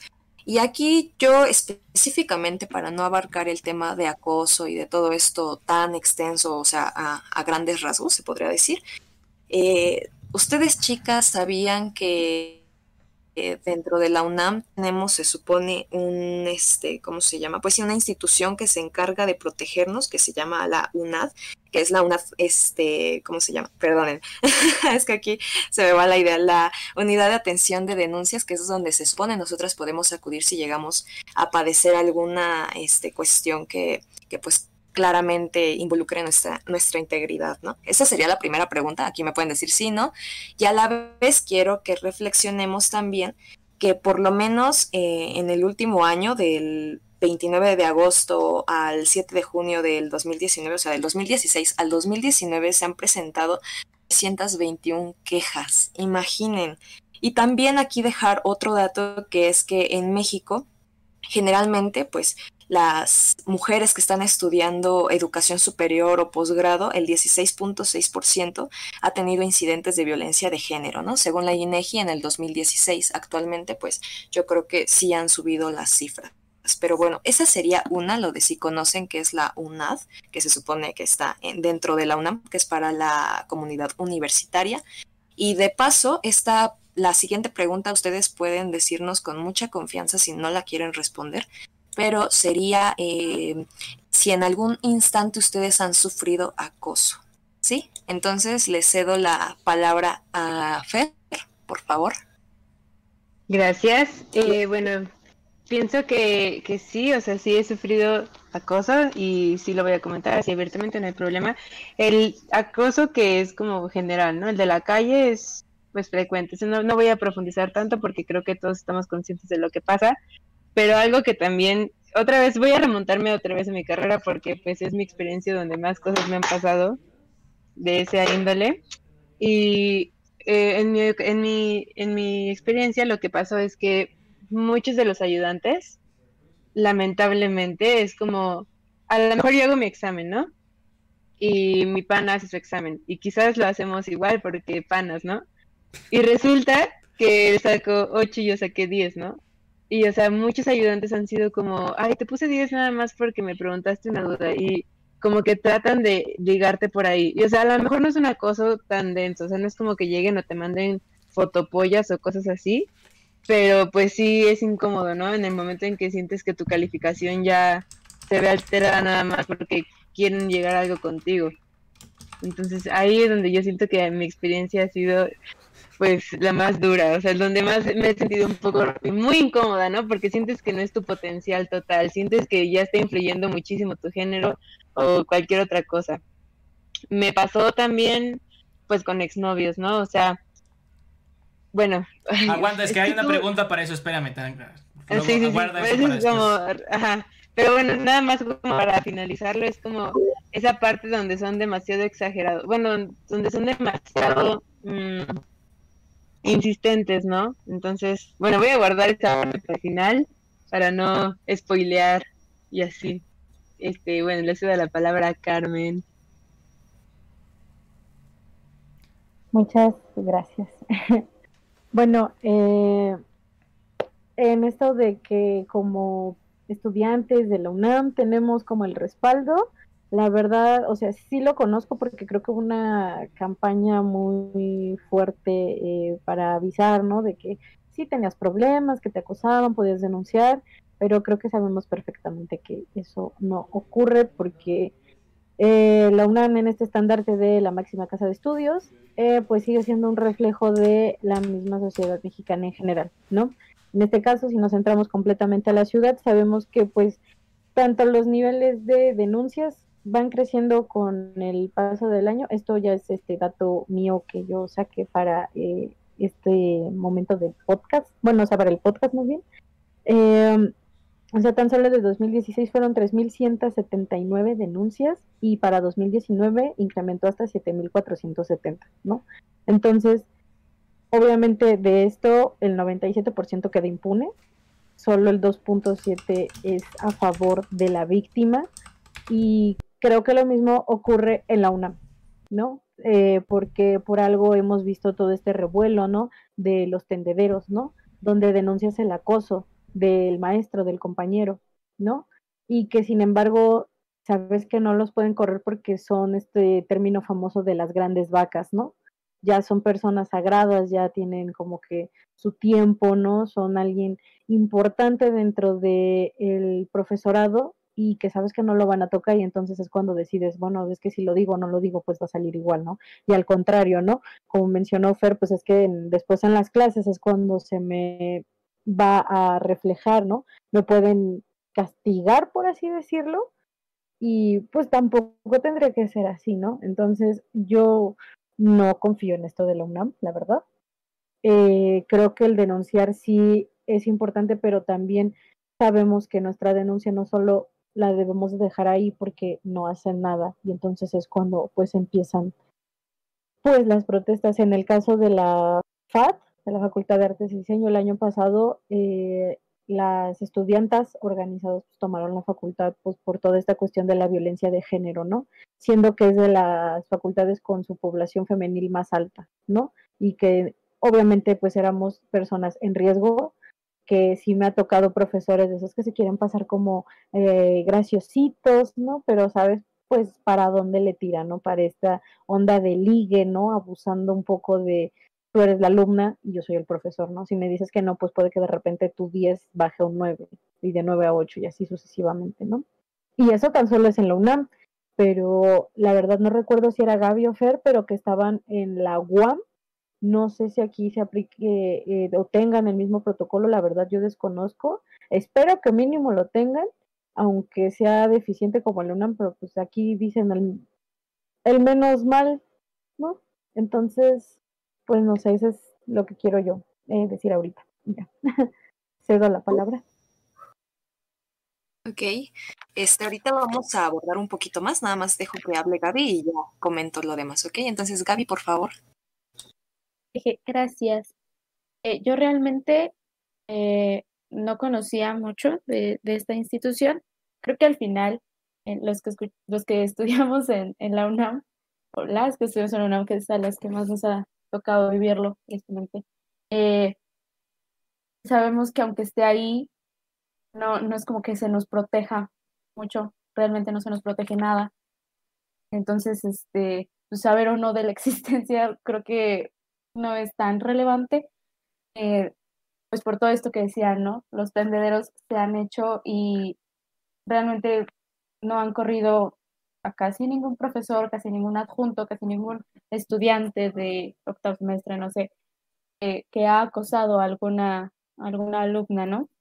Entonces, este, pues creo que, o sea, a pesar de que no lo sabía, ahorita que, que lo sé, creo que no, no tengo la, la confianza y menos la certeza de, de, saber de que pues voy a ir y me van a ayudar. Claramente sabemos que eso no, no pasa. Tiene que cambiar, obviamente tiene que cambiar, pero pues, no pasa. Contestando a la pregunta de, de acoso, eh, pues sí, sí me he sentido acosada. Este, bueno, en varias ocasiones, la verdad. Eh, desde que estoy, desde, desde niña, pues. Y, y pues, pues son experiencias muy, muy terribles que yo creo que la gran, gran mayoría de las mujeres, no tengo un dato exacto, eh, pero pues la gran mayoría de las mujeres lo hemos sentido, lo hemos sufrido. Eh, entonces, este, pues sí, sí me ha tocado vivirlo en la calle, eh, con grupos cercanos también. Entonces, pues bueno, ahí dejo nada más, o sea, no es un dato de que cifra exacta, pero pues ahí está, ¿no? El hecho de que por lo menos nosotras estamos aquí en el podcast hablando, quienes mujeres nos están escuchando, creo que todas podemos decir, sí, sí hemos sufrido acoso. Y pues ya eso es, tiene que ser al menos algo, ¿no? Algún indicio, nos tiene que decir algo. Este, yo quisiera aportar desde de una experiencia que, que, bueno, que viví yo. Eh, estaba yo en, en, la ciudad universitaria con unos amigos. Estábamos ahí, no me acuerdo ni para qué era, creo que fuimos a una, a una, no, no importa. El chiste es que íbamos en el Puma Bus. Eh, yo estaba sentado y había una chava pues no enfrente de mí, sino como dos personas a la derecha, digámoslo de cierta forma. Creo que era una chava, eh, supongo que era una chava de arquitectura porque llevaba una regla pues bastante grande. Y por lo que me percataba tenía el pelo güero y tenía las manos, era de tez muy blanca. No le vi la cara. Y pude percibir como, o sea, se me hizo muy raro porque el hombre que estaba más o menos enfrente de mí, igual un poco a la derecha, eh, en vez de estar mirando hacia la ventana, se volteó de una forma muy incómoda hacia la chava, ¿no? Entonces, restregándole eh, su miembro por lo que era el trasero de esta chica. Y yo, yo, la, primera vez dije, no, o sea, no lo está haciendo. Y, cuando vi que lo repitió, dije, ¿qué, ¿qué hago? ¿No? O sea, me paro y le digo, oye, güey, bájale, perdón por las palabras. O sea, dispuesto ya a no sé, me, me, me choqué mucho. Me no supe cómo reaccionar sinceramente y me tardé demasiado. Lo que hizo esta chava es voltearse y darle un golpe y medio se calmó a este vato hasta que se bajó. No supe qué hacer. Eh, me sentí muy idiota. Me sentí muy tonto por no saber qué cómo, cómo, cómo, o sea, es que eso no te lo enseñan en las escuelas. ¿No? Entonces, si alguna vez esta chica, bueno, escucha alguna vez esto, discúlpame, yo, yo, yo lo vi y no supe cómo reaccionar. Yo espero que si vuelvo a ver algo parecido, pues, o sea, reaccionar de la manera, de la mejor manera, ¿no? Porque, pues, muchos dicen, ay, güey, hubieras, le hubieras levantado, te hubieras levantado y le hubieras metido un golpe. Bro, o sea, es como si te asalta, es como cuando te asaltan, no, si yo hubiera, si me hubieran asaltado, le hubiera quitado, hubiera hecho esta maniobra y se le hubiera quitado el cuchillo. No, es que no es lo mismo pensarlo que vivirlo. Y pues espero que esa experiencia en algún futuro no la, que no la tengan que ocupar, pero poder ayudar a una amiga, a una compañera, a una persona que no conozca. Pero bueno,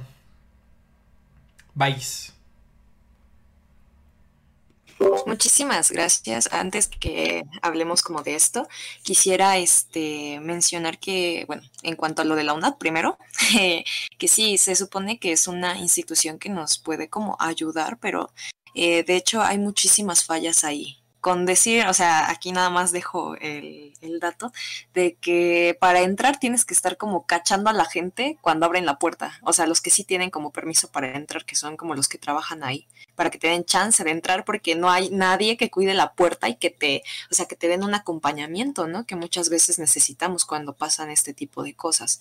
Entonces sí hay diferentes cosas que se tienen que arreglar y esto nos da otro panorama, ¿no? De que sí existen instituciones que nos pueden apoyar, pero tanto hay buenas instituciones como malas. Entonces, dejando a un lado esto, quiero también mencionarles, chicas y Martín, muchísimas gracias por compartirnos este tipo de experiencias que reitero, son cosas que tenemos que tratar con muchísimo respeto porque pues son experiencias, ¿no? De cada, de cada una y de cada uno. Entonces, muchísimas gracias Fer, Gaby, Carmen, por habernos mencionado esta parte de cómo este, pues, o sea, de que ustedes han vivido acoso y que realmente es una pregunta muy fuerte y que es muy sensible, ¿no? Preguntar. Por otra parte, Martín, muchas gracias por habernos compartido eh, tu experiencia desde otro punto porque creo que a veces pues no, no escuchamos mucho esta parte de la reflexión, ¿no? Muchas veces los chicos eh, pues nunca, nunca se abren eh, totalmente a compartirnos pues eh, algo, ¿no? A veces es como que ponen una barrera de, de no reflexión. Entonces muchas gracias Martín. Y ahorita pues quisiera darle la palabra a Carmen y después a Gaby para que nos, este, pues sí, compartan su, su opinión con respecto a lo que menciona este Martín, por favor. Gracias, Eli. Gracias, Martín, por eh, esto que mencionas. Yo creo que también el hecho de que los hombres estén con este qué hago, con esta duda de, híjole, lo estoy viendo, pero igual no sé cómo actuar, pues entiende, ¿no? Porque finalmente siguen siendo conductas normalizadas, ¿no? Eh, entonces, pues obviamente como que romper con esta parte del pacto de, de, silencio, ¿no? El famosísimo, este, romper con el pacto patriarcal, pues obviamente cuesta, obviamente es difícil, obviamente pues no lo entiendes, obviamente dices, ¿qué? ¿No? Que si a uno que lo vive eh, le cuesta y a veces te choqueas por muy brava que seas en la calle, no falta el momento en el que digas, ¿y ahora qué hago? Porque está pasando otra vez, ¿no? Pues obviamente también es difícil para ustedes que como hombres pues ver porque finalmente si bien no se necesita como que sea eh, forzosamente tu amiga, tu hermana, tu, tu pareja, tu mamá, etcétera, pues obviamente aquí este, entramos, pues el, sabemos que no todos los hombres son malos, no quiero meterme en ese discurso, sino más bien que es entendible, no se nos enseña ni a unos a defender ni a otros a actuar en el momento en que estamos siendo acosadas y dices, ¿qué onda, no? Eh, personalmente, pues mi primer acoso lo recuerdo mucho fue a los cinco años, ¿no? Y dices, ¿qué onda, no? Porque a los cinco años yo ya tenía alguien detrás chiflándome, ¿no? Obviamente, por desgracia, creo que somos muchas las que compartimos eso del frotamiento, ¿no? Que en algún momento llegamos hasta tener las eyaculaciones en, en nuestra ropa y dices, ¿por qué nadie más saltó, no? Pero también no, no es como que me pueda enojar eh, de mi parte, es eso, no, no me enojo con las demás personas quizás por no actuar, sino porque siento que hasta cierto punto todos estamos inmersos en este mismo caos, en este mismo orden que para nada es bueno y que finalmente pues si podemos hacer algo, yo personalmente sí he defendido a algunas chicas que se ven súper incómodas, que de oye, él viene contigo, no, pues no, bueno, entonces este gritar, hacer el escándalo, ¿no? Como se nos han pues enseñado, ¿no? Que finalmente si no gritas, pues no te oyen y aún así falla, ¿no? Entonces, este, pues Martín, yo creo que eh, lo que mencionas pues es súper importante. Yo creo que también eh, chicos que estén oyendo, eh, de verdad si pueden hacer algo, yo sé que es difícil, pero a una que lo vive sí ayuda, porque también me han tocado chicos de necesitas algo, entonces, si pueden hacerlo, háganlo de verdad. Si a alguien le tiran un paro en ese momento, no saben de verdad si libras en ese momento de un llanto a una chica es súper importante y creo que es también bueno conocer la perspectiva de los hombres dentro de esta situación, ¿no? porque siempre existen las dos caras de la moneda. Eh, Gaby, por favor, complementame. Sí, justo eh, mientras Martín hablaba, que su experiencia, lo único que pueda pensar era, no te preocupes, ni nosotras sabemos cómo actuar. O sea, realmente yo también, o sea, mi, mi primer acoso fue igual, o sea, en el metro, eh, un hombre se acercó, se frotó contra mí y yo iba con mi amiga, estaba en la secundaria, o sea, yo era bien chiquitita y, ninguna de las dos supo qué hacer, ¿no? O sea, una porque estábamos pues, muy chiquitas y otra porque justo nadie nos dice, eh, tienes que hacer esto, ¿no? Y aunque se nos diga, o sea, realmente aunque nos digan, grita, haz esto, haz lo otro, en el momento no, no sabemos cómo actuar. Entonces, desde la, desde como una tercera persona presenciar que están acosando a una mujer, tampoco es como que te pueda decir de que, ay, pues ve y haz esto. O sea, no se nos enseña, no nos lo dicen, así que, pues es, es completamente comprensible, pero justo el hecho de, de decir, oye, me estoy hasta yo sintiendo incómodo de ver cómo la están acosando, bueno, ya es un primer paso, ¿no? no decir como de, ah, pues X y te volteas, ¿no? Porque pues también ahí es como de, pues lo estás normalizando, ¿no? Justo lo que decían de, lo tenemos interiorizado, ¿no? De que pues eso es lo que pasa y ya, solo pasa. Pero pues que te incomode, que digas, oye, este, pues algo está pasando, pues ya es, es un primer acercamiento y ya nada más nos falta como lo siguiente, ¿no? Romper el silencio y decir, oye, ¿qué, ¿qué, está pasando? ¿no? Y es un proceso, es poco a poco, paso a paso y pues nada, eh, Martín, hombres que nos estén escuchando, por favor, rompan el pacto patriarcal. A todos nos afecta, a todos nos afecta. Entonces, pues ya, nada más era, era esa parte en la que pues ni siquiera nosotros sabemos cómo actuar. Eh, muchas veces igual nos dicen como de, oye, pues ve y denuncia, haz esto, pero es bien difícil. O sea, hablar de nuestra experiencia con alguien más, revivirla en nuestra mente y que todavía después de eso viene la revictimización, es lo más difícil. O sea, de verdad es muy, muy complicado. Entonces, pues nada, es paso a paso. Este, yo tengo una duda, o sea, ¿a qué te refieres? Yo, yo no sé a qué te refieres con patro, eh, ¿cómo dijiste? Pacto patriarcal. ¿A qué te refieres con eso? es justo lo que, lo que comentaba de, pues entre hombres nos conocemos, entre hombres sabemos cómo son las cosas y ya está, ¿no? El típico, o sea, quedarse callado ante situaciones que probablemente sabemos que están mal, pero no hacemos nada, ¿no? Eh, hace poco veía un video, quizás lo, lo, estoy utilizando esto para darme a entender un poco mejor, eh, donde pues decía como de, amigo, date cuenta, ¿no? Pero como una tercera persona que está, que sabe qué es lo que está pasando y no hace nada, ese es el pacto patriarcal, como que proteger al, al agresor, al acosador, al violador, no decir nada, eso es para, para mí, no sé, ahorita igual pueden opinar diferente este, aquí las chicas, para mí eso es lo que yo sé que es el pacto patriarcal, ¿no?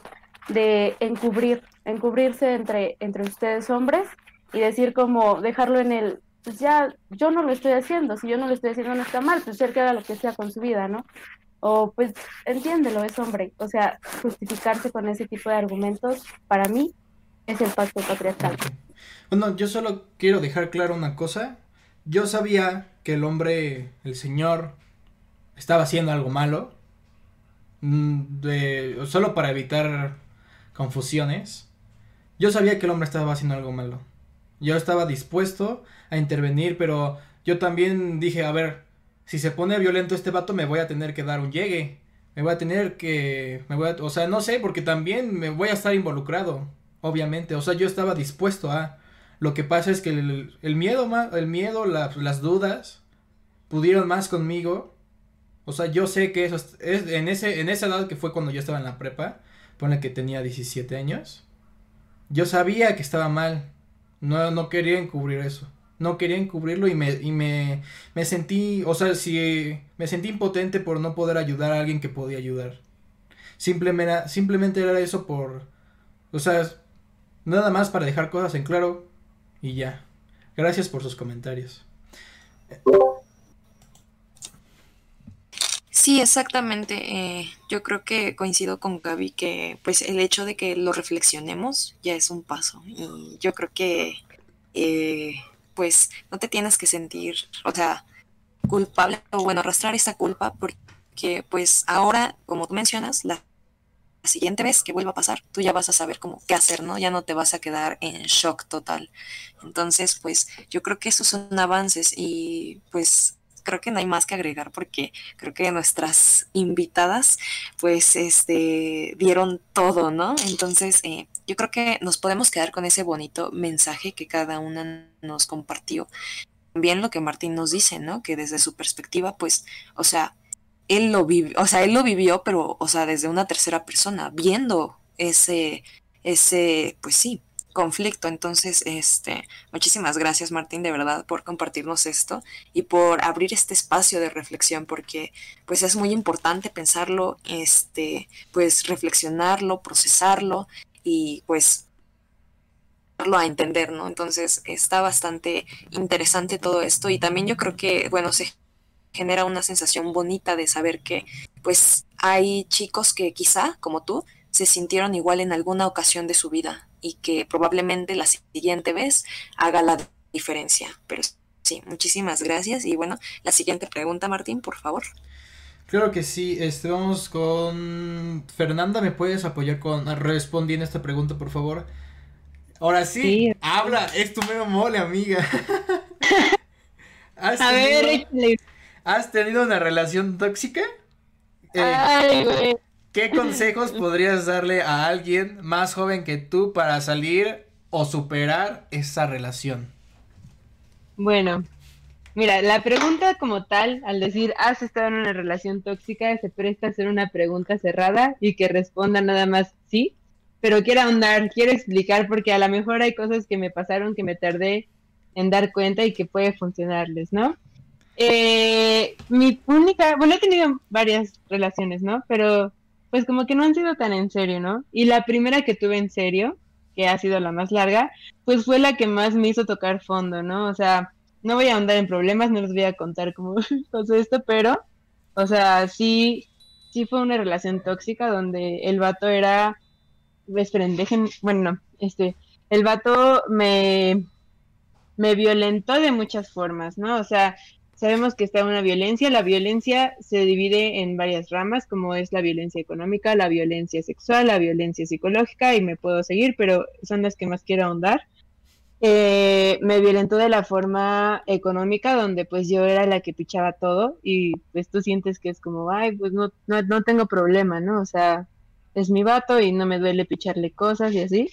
Entonces, ahí hubo una violencia, también la violencia psicológica, que creo que es la que más me afectó, porque bueno, yo me considero una persona bastante segura de mí misma, bastante, o sea, que me autoestima chido, pero ese vato, o sea, neta, hasta me hizo dudar de mis cosas, o sea, de mi genética, o sea, me hacía, me daba comentarios chiquitos, pero constantes que me hicieron como dudar de que realmente era una persona bella eh, cuando daba consejos, por ejemplo, o sea, digamos así, citando un ejemplo, era de que un amigo me pidió un consejo, este vato escuchaba lo que le decía mi amigo como consejo y solo me decía como es que no lo dijiste mal, tuviste que haber ocupado este adjetivo o tuviste que haberlo dicho de esta forma, ¿no?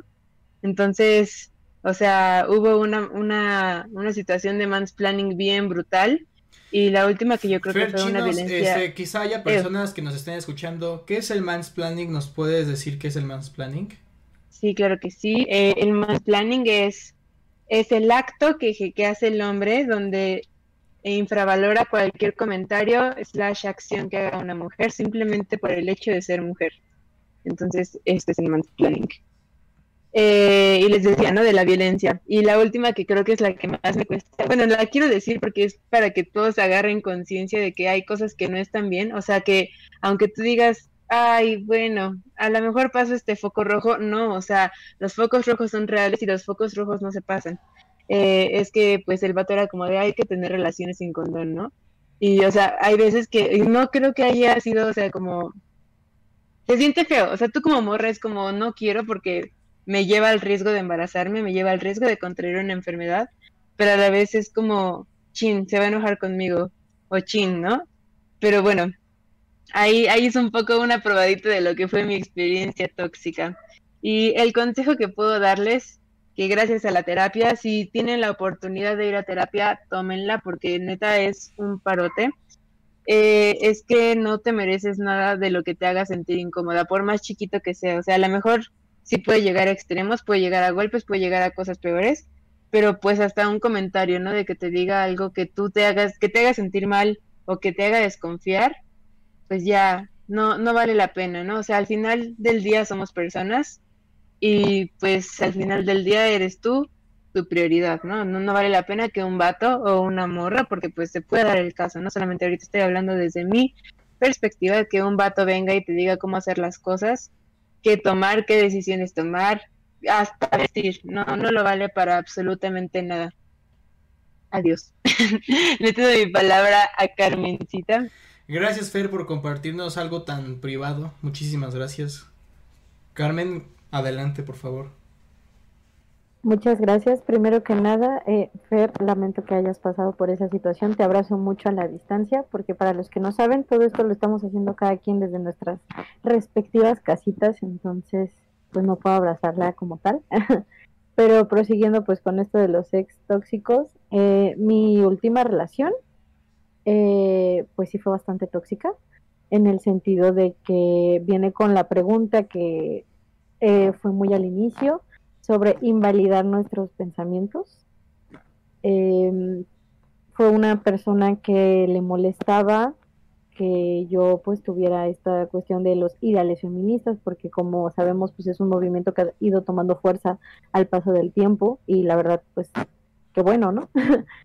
eh, pero finalmente llegó un punto en el que si yo, obviamente, pues hablando, ¿no? Desde mi experiencia, porque hay una frase que me gusta mucho y que es triste, pero es cierta, que cada una se vuelve feminista por su propia historia, ¿no? Entonces, en este caso, pues yo lo hice por la mía, eh, familiar, de eh, a lo largo de la escuela, de los acosos callejeros que hemos estado hablando y demás. Y pues obviamente él como una persona que conocía el contexto, pues no a veces no alcanzaba a entender cómo es que le molestara que cuando pues son estas situaciones de que denuncian, ¿no? De, es que ¿por qué lo denuncian públicamente si le están arruinando la vida? No, pues es que, pues, ¿por qué te preocupa que le arruinen la vida si él dañó de una forma a esta persona, ¿no?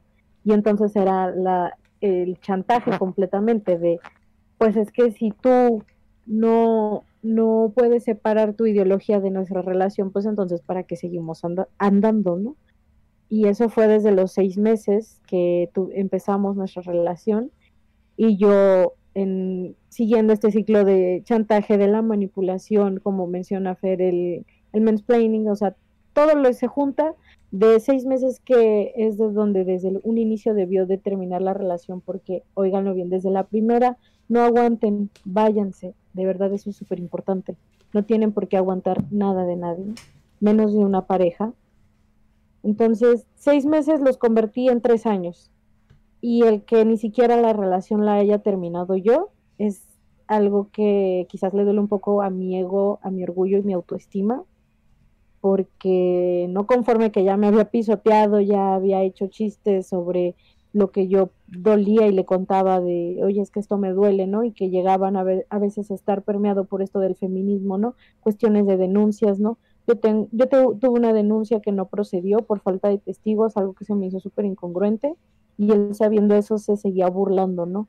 Cuando sale el canto de, este, la culpa no era mía, pues él haciendo chistes, ¿no? Y él sabiendo también como la historia, ¿no? Y al final él decidió dejarme la marcha del año pasado. Eh, recordemos que fue el 8 de marzo, luego el 9 de marzo, cuando ese un día sin nosotras, se molestó porque tomé el día sin nosotras y a la madrugada de 10 yo súper emocionada y así como de, oye, pues ya acabó mi día sin, sin existir, ¿no? Eh, ¿Cómo estás? Este, te amo muchísimo, este, te extrañé, bla, bla, bla sí, bueno, este, ¿sabes qué? Ya me di cuenta que tú no puedes separar tu, tu ideal sobre la relación, ¿no? Y a ti quiero ver que ellas te quieran de la misma forma en que yo te amo, ¿no? Y que ellas hagan lo que yo he hecho por ti. y pues me dejó por mensaje de texto a la una y media de la mañana. Y la verdad no me arrepiento, me siento feliz de que lo haya hecho, porque si en efecto, pues he encontrado el apoyo, la sororidad y el cariño de las compitas, ya sean amigas que he formado al paso del tiempo, así como en este podcast que es la primera vez que hablamos y se siente el amor. Entonces, yo como consejo, de verdad, si a tu pareja le molesta estas cuestiones del feminismo, que finalmente, no porque digas, tengo que ser feminista a fuerzas, no, sino porque finalmente son ideas que no tienen nada de malo, no le estamos quitando nada a nadie, simple y sencillamente pues está peleando por lo justo, ¿no? Que sabemos pues por toda esta violencia de género que se está pasando. Si esa persona no le parece, si esa persona le, le da risa, no solo te está lastimando a ti, sino que no está segura en esa relación porque también me atrevo a, decir, o sea, era una persona violenta que golpeaba las paredes. Yo sé que ahorita está como mucho ese chiste de, ay, es que golpea la pared. No. Em, finalmente sabemos que si está haciendo esas cosas, pues no va a faltar el momento en que después se voltee y no sea la pared, no tire un cuaderno, no tire un vaso, va a ser sobre nosotras. Y es importante estar alertas para no, no caer en este tipo de relaciones. Yo pues puedo decir que no perdí tres años, gané experiencias, pero sabemos que no muchas salen de este tipo de relaciones. E insisto, si algo no le parece de estas cosas, no es nada más de, ay, pues ya son, no es lo mismo eh, pelear por, qué agua es mejor, si el agua de horchata o el agua de Jamaica, ¿no? O sea, son dos cosas diferentes, ¿no? Entonces, Solo estén alertas y siempre quieren, se llámense y pónganse ustedes primero. Los amores van y vienen, pero recuerden, el primero y el último de sus amores son ustedes mismos. Y pues nada, quiero cederle la palabra a Gaby después de este largo discurso. Muchas gracias. Me quiero sumar a los abrazos, este, abrazarlas a todas, a ustedes dos, a ustedes tres, también a Celi, claro que sí siempre son bonitos los abrazos entre nosotras. Este, pues yo, mi experiencia con las relaciones tóxicas, afortunadamente en mi caso no ha sido tanta, o sea, tan fuerte como algunos testimonios que he leído, que he escuchado.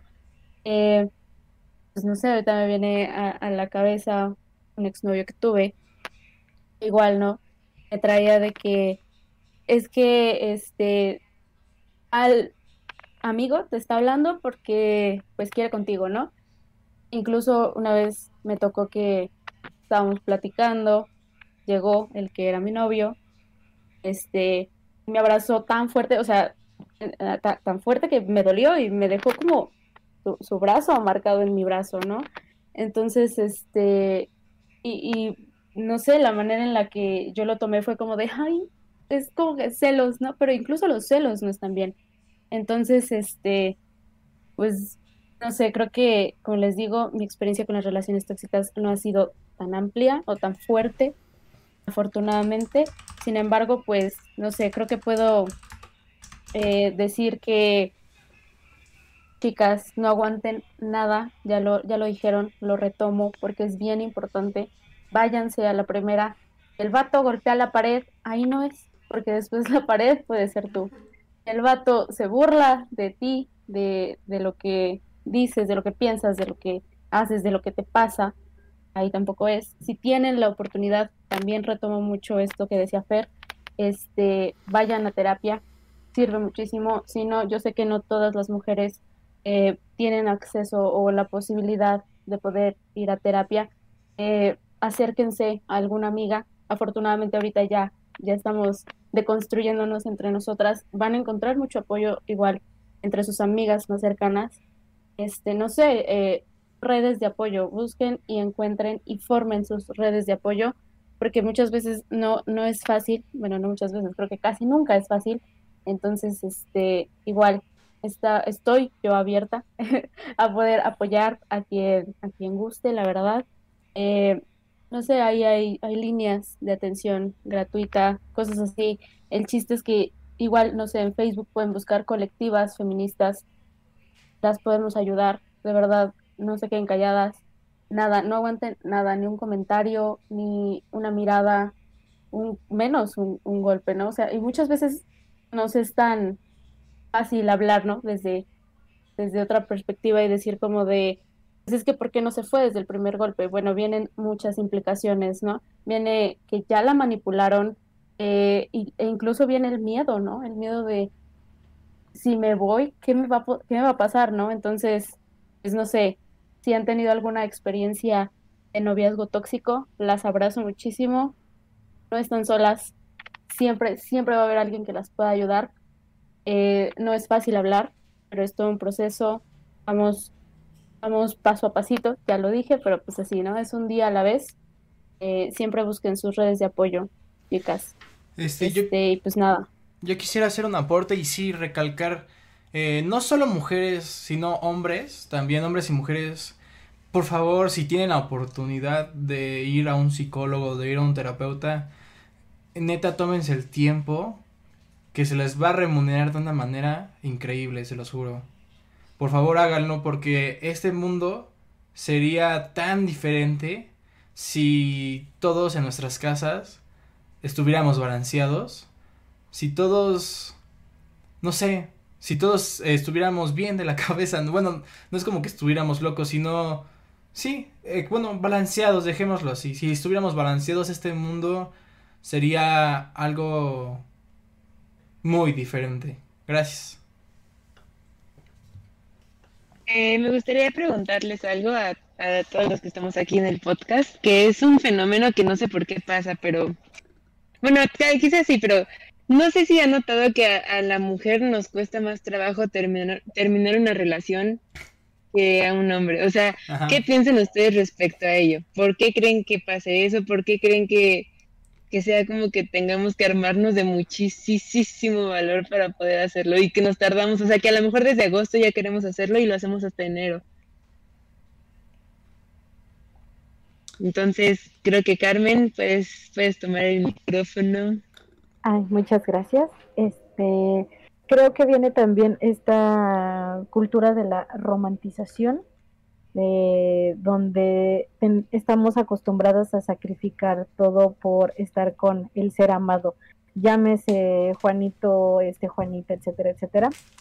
Eh, tenemos esta idea de que el amor tiene que doler, que, eh, que tiene que sufrir, que tiene que ser pasional al grado de, de que si no, no lo estás sufriendo, entonces como que tu, tu romance pues no es romántico y tu relación no es interesante y pierde encanto y entonces pues por eso tienes que estar como que sometida, sobre todo más como mujer, a este dolor que viene el aguantar pues actitudes, el ceder sobre todo, ¿no? Eh, las cosas que ya hemos hablado, las diferentes formas de, de abuso que existen de, de, la pareja, ¿no? Que se vuelve una lucha de poderes, ¿no? Donde obviamente eh, la de perder la tenemos nosotras, justamente teniendo todo esto, pero lo importante y creo que ha tenido un revuelo de un año para acá, que romper justamente tanto por ambos lados, tanto del el hombre a la mujer como de la mujer al hombre, esa devoción, ese, esa estructura romántica, ¿no? El hombre este, en esta cuestión de invitar, eh, pagar siempre el hotel, de todo, o sea, no, lo podemos hacer los dos, ¿no? No tendríamos por qué tener celos porque tenemos confianza, somos personas que estamos comunicándonos, no tenemos que vernos todos los fines de semana o diario, ¿no? Si tú tienes cosas que hacer y yo tengo cosas que hacer, no quiere decir que, me está siendo infiel ni nada por el estilo. Entonces, eh, ya después como de estos ejemplos, eh, remarcar justamente el amor romántico no tiene nada que ver con ser una, una, pareja detallista, con tener romance en la relación, sino que el amor romántico nos obliga a sacrificar siempre una parte de nosotros por alguien más, que en cualquier momento se puede ir. Y eso lo podemos hacer nosotras, lo pueden hacer ustedes, este, hombres, lo pueden hacer todos. O sea, el amor romántico no sirve, es una estructura que daña a la larga a la pareja en general y siempre hay alguien que pierde un poco más. Y pues ya eso es desde mi punto de vista.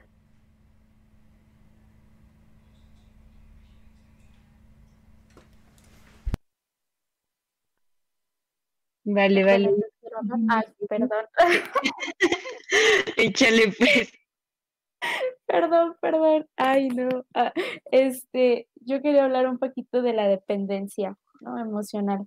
Justamente que, que viene a, a, raíz del amor romántico, ¿no? Nos enseñan también a depender, a que en la otra persona no somos nada, que para empezar que no estamos completos o completas como personas, ¿no? Tenemos que buscar a la media naranja. Entonces, desde ahí ya es un, dependiendo de otra persona para ser completa o completo. Eh, todo, todo esta, este pensamiento, ¿no? De que, o sea, finalmente termina con nuestra autoestima, con nuestro amor propio. De esa manera, ¿con qué fuerza, con qué amor, con qué ganas vas a salir de esa relación, ¿no? Creo que justo lo que, lo que decía Fer era que porque a las mujeres, ¿no? Nos cuesta más salir de esas relaciones. Entonces, yo creo, desde mi punto de vista, es por la dependencia, ¿no? La devoción que nos han enseñado a tenerle a, a nuestras parejas hombres. Es como de, pues es que sin él como que no eres nadie o como que estás tan acostumbrada a él, tan de que pues, siempre están juntos que sin él, ¿qué vas a hacer? ¿No? Entonces, este, creo que es eso, es, para mí es por la dependencia que trae consigo una eh, falta de amor propio y que sin amor propio, pues es muy difícil que, que salgas. Gracias por sus comentarios, chicas. Agradecemos mucho eh, el tiempo que nos están dando y a la gente que nos está escuchando en este momento. Muchísimas gracias. Ya vamos a ir por las preguntas de cierre para darle, pues vaya, valga la redundancia, el cierre a este tema. Y pues espero que haya sido muy enriquecedor para la gente que nos está escuchando y que nos escuchará. Porque recuerden que pueden vernos en Spotify, YouTube y nos pueden seguir en Facebook y, e Instagram. Nos puedes encontrar como Vamos a Marte. Ahí vamos a estar subiendo, bueno, todas las cosas, todo nuestro trabajo. Pero bueno, vamos a continuar. Selik, por favor, ¿me apoyas? Claro, nada más quiero agregar una última cosa a lo que mencionaban de las relaciones tóxicas. Y yo creo que algo que tenemos como que ir haciendo en práctica es esta parte de ser libres, ¿no? Pero que con nuestra libertad escogemos estar con una persona que nos ama, nos respeta, cuida nuestra integridad, nos hace sentir seguras, no se burla de nuestros ideales, nos apoya, eh, nos brinda este acompañamiento siempre. Entonces yo creo que es importante ver que cada quien es libre, ¿no? Y al amar la libertad del otro, y también abrazarlo con, con todo, o sea, obviamente, ¿no? Que no involucre todos los temas que ya abarcamos hace un momento, sino que, pues sí, con estas imperfecciones que a veces podemos llegar a tener, como, por ejemplo, este, no sé, eh, aquí en lo personal, pues yo hablo mucho, ¿no? Hablo muchísimo, entonces luego sí siento que eso llega a fastidiarle a, pues a mi pareja o a mis amigos y cosas así, y al contrario, ¿no? A veces ellos hasta lo ven bonito, ¿no? De que, pues, hay cosas que quizá yo percibo pues mal en mí y que pues los otros las abrazan, ¿no? Obviamente nada que pues interfiera con la integridad del otro o conmigo misma, pero sí es algo muy, muy interesante que incluso esto de, de construir la, pues sí, la idea del amor, pues también nos llevaría muchísimo, muchísimo tiempo, pero sí. Eh, bueno, en otra parte, quisiéramos preguntarles qué cambiarían del pensamiento colectivo para que las mujeres en esta sociedad se sientan más íntegras y plenas. Así que iniciemos con Fer, por favor. A ver, ¿me puedes repetir la pregunta, por favor? Claro, claro. Ahí te va otra vez. Es ¿qué cambiaría el pensamiento colectivo, o sea, de la gente, para que las mujeres de la, o sea, nosotras como mujeres nos, nos sintamos más, este, más íntegras y plenas? Ok, bueno, a ver, pensémoslo un poco porque pues es difícil, ¿no? O sea, partiendo de la parte que, partiendo de la parte, partiendo del, del facto que es muy difícil hacer que las personas cambien su punto de vista y más cuando son adultos, llamémosle adultos a personas mayores de 35 años, ¿no? Que es como, ay, ¿tú qué vas a saber de esto, chamaca, no? Justo. Eh, entonces, pero bueno, yo pienso que podríamos empezar por la parte de pues de que somos humanos, ¿no? O sea, no porque tengamos vagina o no porque tengan pene son más o menos, o sea, simplemente somos la misma cosa de diferente forma, pero somos la misma cosa, la funcionalidad es la misma. Eh, empezaremos por eso, empecé, trataría también de que se, tuviera mucho tacto con las palabras que se dicen a la otra persona, tanto a hombres como a mujeres, ¿no? Porque ya hablamos mucho, ¿no? De cómo a, como mujer nos trata, cómo nos daña que nos digan que que esa niña tiene más amigos porque está flaquita pero también para los hombres, ¿no? O sea, la parte de que, tenga que tengan que tapar muchísimo sus sentimientos o que tengan que siempre ser los que ponen dinero o los que son como más fuertes y cosas así, pues no está tan chido, ¿no? O sea, es un trabajo donde todos tenemos que ayudarnos a todos. Así que yo, yo creo que sería por ahí. Muy bien. Ahora, Carmen, por favor. Bueno, este, yo considero que para que pues, las mujeres estemos más unificadas, pues junto con nosotras mismas, pues debe de ser esto de que la mujer de lado no es mi enemiga, ¿no? Es mi aliada porque me puede abrazar, yo la puedo abrazar, podemos crecer juntos, no somos competencia, ¿no? Puedo ayudarte a crecer, lo voy a hacer. Me puedes ayudar a crecer, lo vamos a hacer, ¿no? Que justamente este apoyo no sea selectivo, ¿no? Porque no necesariamente porque eh, eh, estemos en este discurso de que eh, sí, las mujeres nos apoyamos, nos queremos, pues no, pues no estamos exentos de que no haya alguien por ahí que digas, ay, no me agrada, no me muy bien, o ya tuvimos un roce, ¿no? Pero finalmente no quita que te pueda apoyarte, que te pueda ayudar y que si en algún momento necesitas un abrazo, un consuelo, pues ahí esté para ti, ¿no? No vamos a ser selectivos con el apoyo, no vamos a decidir a quién sí ayudar y a quién no, a quién escuchar, a quién creerle, nada. O sea, finalmente creo que ya estamos en un punto donde estamos eh, despertando, en que entendemos que no, todo lo que se nos ha ido enseñando no tiene por qué ser así, que claramente está mal eh, y que ya podemos empezar a vernos unas a la otras como una mujer más, que me suma, que me aporta, que puedo escucharla, que la puedo ayudar. Y si estamos pues juntas en esto, pues ya finalmente pues lo demás ya es de gane, ¿no? Si estamos juntas, pues prácticamente no va a haber nada que nos pare. quizás hablo mucho desde la emotividad de que pues es marzo, ¿no? Desde la mujer. Pero en general yo creo que solo necesitamos eso, romper con todas estas enseñanzas de que hemos venido hablando, de que una mujer es mi enemiga, de que una mujer me puede arruinar, una mujer me puede hacer daño. No, o sea, podemos crecer juntas y no por eso quiere decir que vayamos a apacar a la otra, ¿no? Entonces creo que enseñarnos que todas estamos para todas y creo que eso es algo de lo más bonito, ¿no? O sea, como lo decimos ahorita, ¿no? Nos estamos abrazando a la distancia y así abrazarnos siempre, en cualquier proceso y en todas nuestras etapas de vida. Eso creo y considero yo. Por supuesto, muchísimas gracias, Carmen. Ahora, Gaby, por favor. Bueno, eh, a mí me gustaría tocar mucho el, bueno, el tema de la visibilización de que la violencia de género es real, ¿no? Mucha gente dice como de, no, pues violencia vivimos todos. Sí, es real, el país es un país violento, ya lo sabemos. Pero creo que hacer visible, o sea, ya lo hemos hecho en marchas y todo, pero eh, quizás tratar de mostrar a la gente que, que la violencia de género que todo, todo de lo que hemos venido hablando es, es real, ¿no? O sea, no, no es que es que nos pasa a ambos géneros, sí, pero la razón por la que nos pasa a nosotras es diferente. Yo creo que para eso es, es importante, es crucial.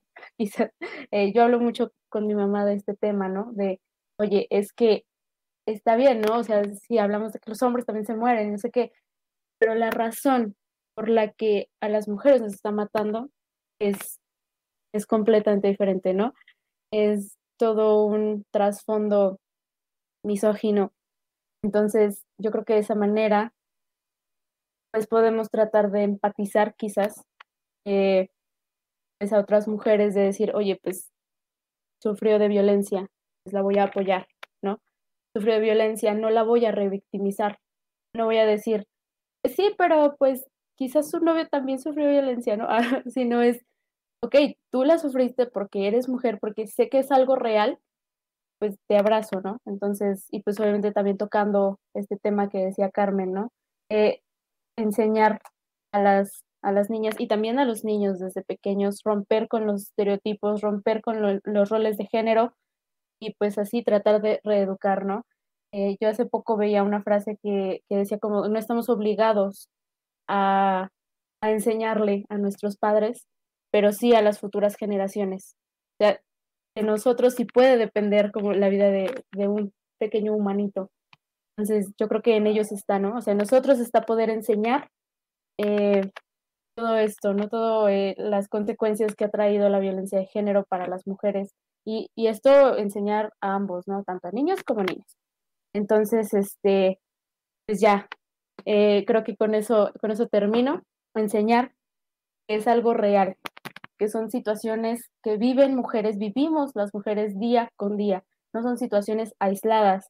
Y pues sí, a lo mejor se escucha muy crudo, ¿no? Decir como de, nos están matando, ayúdanos a ser empáticas, pero pues de alguna manera lo tenemos que hacer y creo que para mí es una manera, eh, de alguna manera puede ser, ay, creo que ya repetí manera muchas veces, perdón, eh, que puede ser como una manera eh, efectiva, ¿no? De, por decirlo así, pues para, para volvernos un poquito más empáticas entre nosotras, sororas, enseñar desde a, las pequeñas niñitas la sororidad.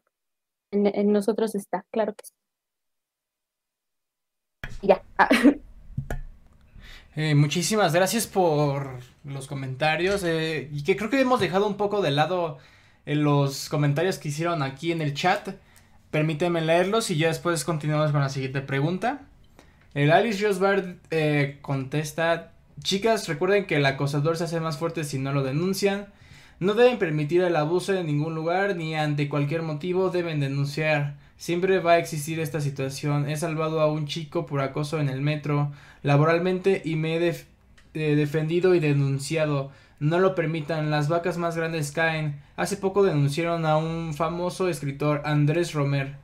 Eh, no lo permitan. Martín Noriega 62 dice, es bueno tener miedo porque es lo que nos impulsa a tener coraje para defenderse. Eh, Martín Noriega 62 también dice, es cierto, no educamos a nuestros hijos para afrontar este tipo de cosas. Es un momento muy bueno para cambiar y generar una sociedad con más valores. Eh, Beatrix Celis, excelente lo que dicen Carmen, debemos apoyarnos siempre entre mujeres. Muchísimas gracias a la gente del chat que sigue comentando. Y yo creo que podemos pasar a la siguiente pregunta, ¿no creen, chicas? Eh, bueno, esta es una pregunta para Fer, por favor, ¿me puedes ayudar, por favor? ¿Qué es lo que te gusta? ¿Qué es lo que te gusta de ser mujer? ¿Y tienes alguna canción que te empodere o te haga sentir fuerte? Bueno, mm, déjame meditarlo un poco. Empezaré por lo de la canción en lo que se me prende para la siguiente pregunta. Yo creo que una de las canciones que más me gusta. Eh, a ver, déjame buscar exactamente cómo se llama.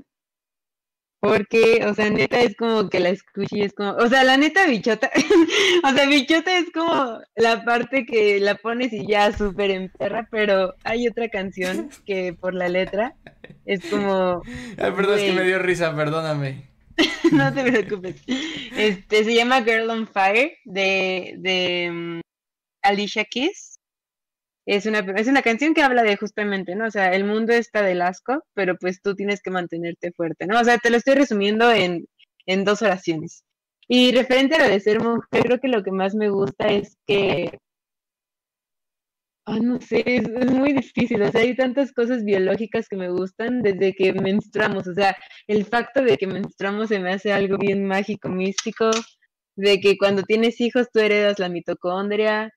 De que, pues no sé, o sea, de que siento yo que. Mm, bueno, no sé, no quiero estereotipar, pero tendemos a ser más emotivos, o sea, tendemos a, tener como sensaciones más fuertes, entonces eso yo creo que es lo que más disfruta de ser mujer, la sensibilidad que, que fácilmente podemos concebir de cualquier cosa, o sea, tanto para bien, de que ahí estoy chillando con, esto es dato curioso, porque yo chillo, o sea, a pesar de que ya vi esta película un millón de veces, yo chillo cuando Shrek y Fiona se besan en la 1 o sea, de que Fiona es como, ay, mi verdadera forma. No, esa parte me llega, me toca el alma, ¿no? Entonces, e, eso, esa sensibilidad que tenemos para hacer las cosas. Y digo, o sea, lo malo de la situación es que, pues como hombres quizás también la tienen, pero pues regresamos al punto, ¿no? Al punto de, de que están un poquito oprimidos en ese aspecto. Pero sí, a grandes rasgos, la sensibilidad de ser mujer está increíble.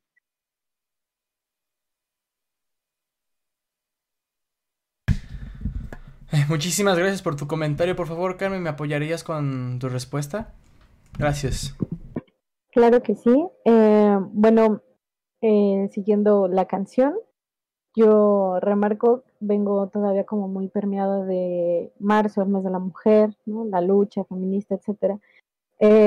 Las dos canciones que me empoderan en el sentido de que puedo salir adelante pues con las panas, con las mujeres, pues finalmente la canción Sin Miedo de Vivir Quintana, ¿no? que finalmente sí tiene un trasfondo triste, pues te enseña a resistir esta frase, esa, esta frase de resistimos porque existimos, entonces eso claramente empodera. Eh, la otra, pues la de un el violador eres tú. Eh, creo que eso es más que nada un consuelo que, que todos necesitábamos escuchar en algún momento de de verdad cantar al unísono de que no era nuestra culpa, lo que sea que nos haya sucedido desde lo más mínimo hasta lo más fuerte. Yo creo que esas dos canciones son las que al menos por el momento me hacen sentir puff, ¿no? Y pues lo que más me gusta de esa mujer, quiero rescatar esto de la menstruación. Eh, claramente es un proceso mágico. Eh, quizás esto suena un poco comercial, pero desde que uso la copa menstrual he estado más en contacto con pues justo, ¿no? Que mi menstruación que no es asquerosa, no es este algo feo, no es algo que, que es como un tabú, que es un secreto, o sea, no es, es, es, mío y es muy irónico que es la sangre que no viene de la violencia y es la que más asco da, ¿no? Creo que en general como mujer eh, no, no quiero entrar tanto en estos roles que se nos han ido asignando por ser femeninas o demás, sino que creo que ahorita mi parte favorita, lo que más me gusta de ser mujer es la unión que estamos teniendo, la fuerza que estamos agarrando y que ya no nos estamos dejando y eso para mí es súper valeroso y que pues remarcar, ¿no? No somos enemigas y es bueno saber que poco a poco estamos, estamos tejiendo redes entre nosotras, para nosotras y por nosotras y que podemos hacernos amigas ya sea en un podcast o en la calle o en cualquier lado y que sabemos que somos eso, que somos amigas, que somos aliadas y que pues nos queremos y nos amamos y nos llevamos siempre una a la otra. Y pues nada, cedo la palabra. Eh, gracias, Carmen. Eh, por favor, Gaby, ¿me puedes aportar con tu respuesta? Gracias. Sí, ah, pues yo tengo muchas canciones. Por ahí les decía que tengo, tengo una playlist en Spotify este, la hice, de hecho, pregunté, ¿no? que, que, si me podían pasar canciones. Igual, si aquí tienen canciones, ahí las pasan, porfa. Eh, me gusta a mí mucho una canción que es de Little Mix. Creo que Little Mix tiene muchas canciones que empoderan. Eh, recientemente he escuchado mucho una que se llama Joan Park, bueno, Juana de Arco, Park, y me, me parece increíble, ¿no? Eh, está súper padre desde que no, no, no necesito a, un hombre, no yo solita consigo mi dinero por todo esto de los roles de que el hombre da el dinero, ¿no? Este, y te estoy amando es porque quiero amarte, porque puedo amarte, no porque te necesite, ¿no? rompe un poquito con el amor romántico, me gusta mucho, entonces ahí sí la pueden escuchar. Eh, y hay muchas canciones, yo me podría seguir aquí leerles toda mi playlist. Hay otra que es una que se llama Kick It, eh, de Blackpink, muy buena. Eh, nos habla de si, si lo quieres patear, patealo, si, puedes patearlo, si puedes romperlo, grita, haz, empodérate, creo que me gustan mucho. Obviamente tenemos, eh, retomando lo que dijo Carmen, la de Vivir Quintana, también me encanta. Les digo yo, puedo seguir aquí, pero ya para finalizar, a mí lo que me encanta, lo que me gusta de ser mujer, pues es lo mismo, no tener contacto con, mis hermanas mujeres, saber que no estoy, que no estoy sola y pues también ver a mi alrededor eh, todas podemos, que entre todas nos estamos apoyando. Eso es lo que, lo que me gusta de ser, de ser mujer. Eh, ya mencionaron también la, sensibilidad que nos viene por toda esa locura de hormonas en nuestro periodo menstrual. Obviamente, sí, también está bien, está bien chido, obvio, pero creo que me voy más por el lado de que o sea, me encanta poder decir, tengo amigas, tengo hermanas, soy sorora, soy empática y pues eso.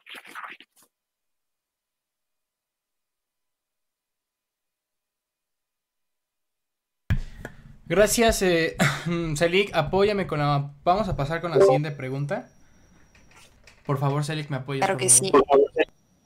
Esta ya es la última pregunta por mi parte, así que chicas, por favor, díganos si tienen una mujer a la que admiran y por qué. Entonces, Fer, por favor. Ok, bueno, esto, esto, está, esto que voy a comentar es muy fresco porque como que yo me considero una persona a la cual no tenía alguien a quien admirar, ¿saben? Es como de que sí quiero llegar a hacer cosas que tú hiciste, pero no, no a ese nivel de decir soy tu fan. Pero recientemente tuve una plática con mi mamá bien profunda, o sea, de esas que te tocan fibras así feas, bueno, duras, difíciles, y me di cuenta que la persona que más admiro es mi mamá, o sea, mi mamá eh, creo que tiene una facilidad muy chida de liderazgo, o sea, tiende a mover masas grandes, tiende a, dar la estrategia, a dar la solución. Siempre es como una mujer que tiene la solución a absolutamente todo, pero por lo que más dije, ella es mi mujer especial, es porque pues desde chiquita tuvo que arreglárselas prácticamente solas, ¿no? Digo, o sea, estaba mi abuela, estaba mi abuelo relativamente, pero pues no, no era, no era el tipo de padres adecuados, o sea, no, no se hicieron cargo como debían, hay que decir las cosas como son. Y mi mamá tuvo que sacar absolutamente todo adelante, tuvo que sacarse a ella adelante y a sus tres hermanos adelante. Y posteriormente, que fue como a partir de los 16 años, empezar a arreglar cosas legales, o sea, de que eh, buscar la forma de conseguir escrituras a los 15 años. Entonces creo que la vida le puso situaciones bastante bruscas. Hasta la fecha le siguen pasando cosas pues bastante duras. Eh, y aún así siempre afronta las cosas de la mejor forma. Siempre es como, ah, no hay, no hay falla, o sea, hay solución. O, ah, pues a lo mejor sí tengo esta enfermedad, pero pues hay cura, hay que probar aquí, ¿no? Entonces yo creo que la mujer que más admiro y a la que es como, o sea, mi máximo es mi mamá.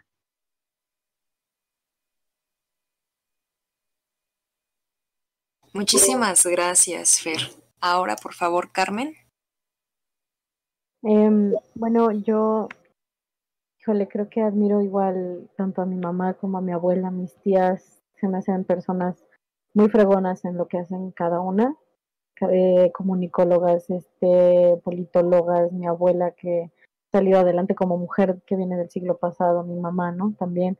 Em, creo que la carga familiar eh, en específico de mi familia está marcado por un matriarcado que es fuerte y que prevalece hasta la fecha. Mi familia es más de mujeres que de hombres, entonces eso es admirable en general por las historias de cada una que a, lo largo de mi vida me he ido enterando. Personalmente, eh, ídola que siempre he tenido desde chica, que me ha ayudado mucho en situaciones, ya sea por su arte, por eh, frases que escribía en su diario, eh, ha sido Frida Kahlo. Yo sé que ha existido como una campaña eh, de que no, pues es que ni acababa de pintar tanto sus cuadros, era 10 y demás, etcétera, etcétera. No quiero andar en eso, simplemente yo, Frida llega a mi vida cuando yo tengo cuatro años y hasta la fecha es de las personas, bueno, o sea, ídola, persona pues no está presente en este plano terrenal, pero que me ha sacado adelante. Tiene muchas frases, tiene su arte me ha inspirado y que finalmente sí ella logró transformar su dolor en algo tan bello que son sus cuadros a pesar de lo surreal que, que son y que si fue una mujer que amó a la vida a pesar del dolor que vivió, pues quiere decir que yo también puedo salir adelante y que todas podemos salir ¿no? Y quiero nada más aclarar esto, Frida no era un icono feminista.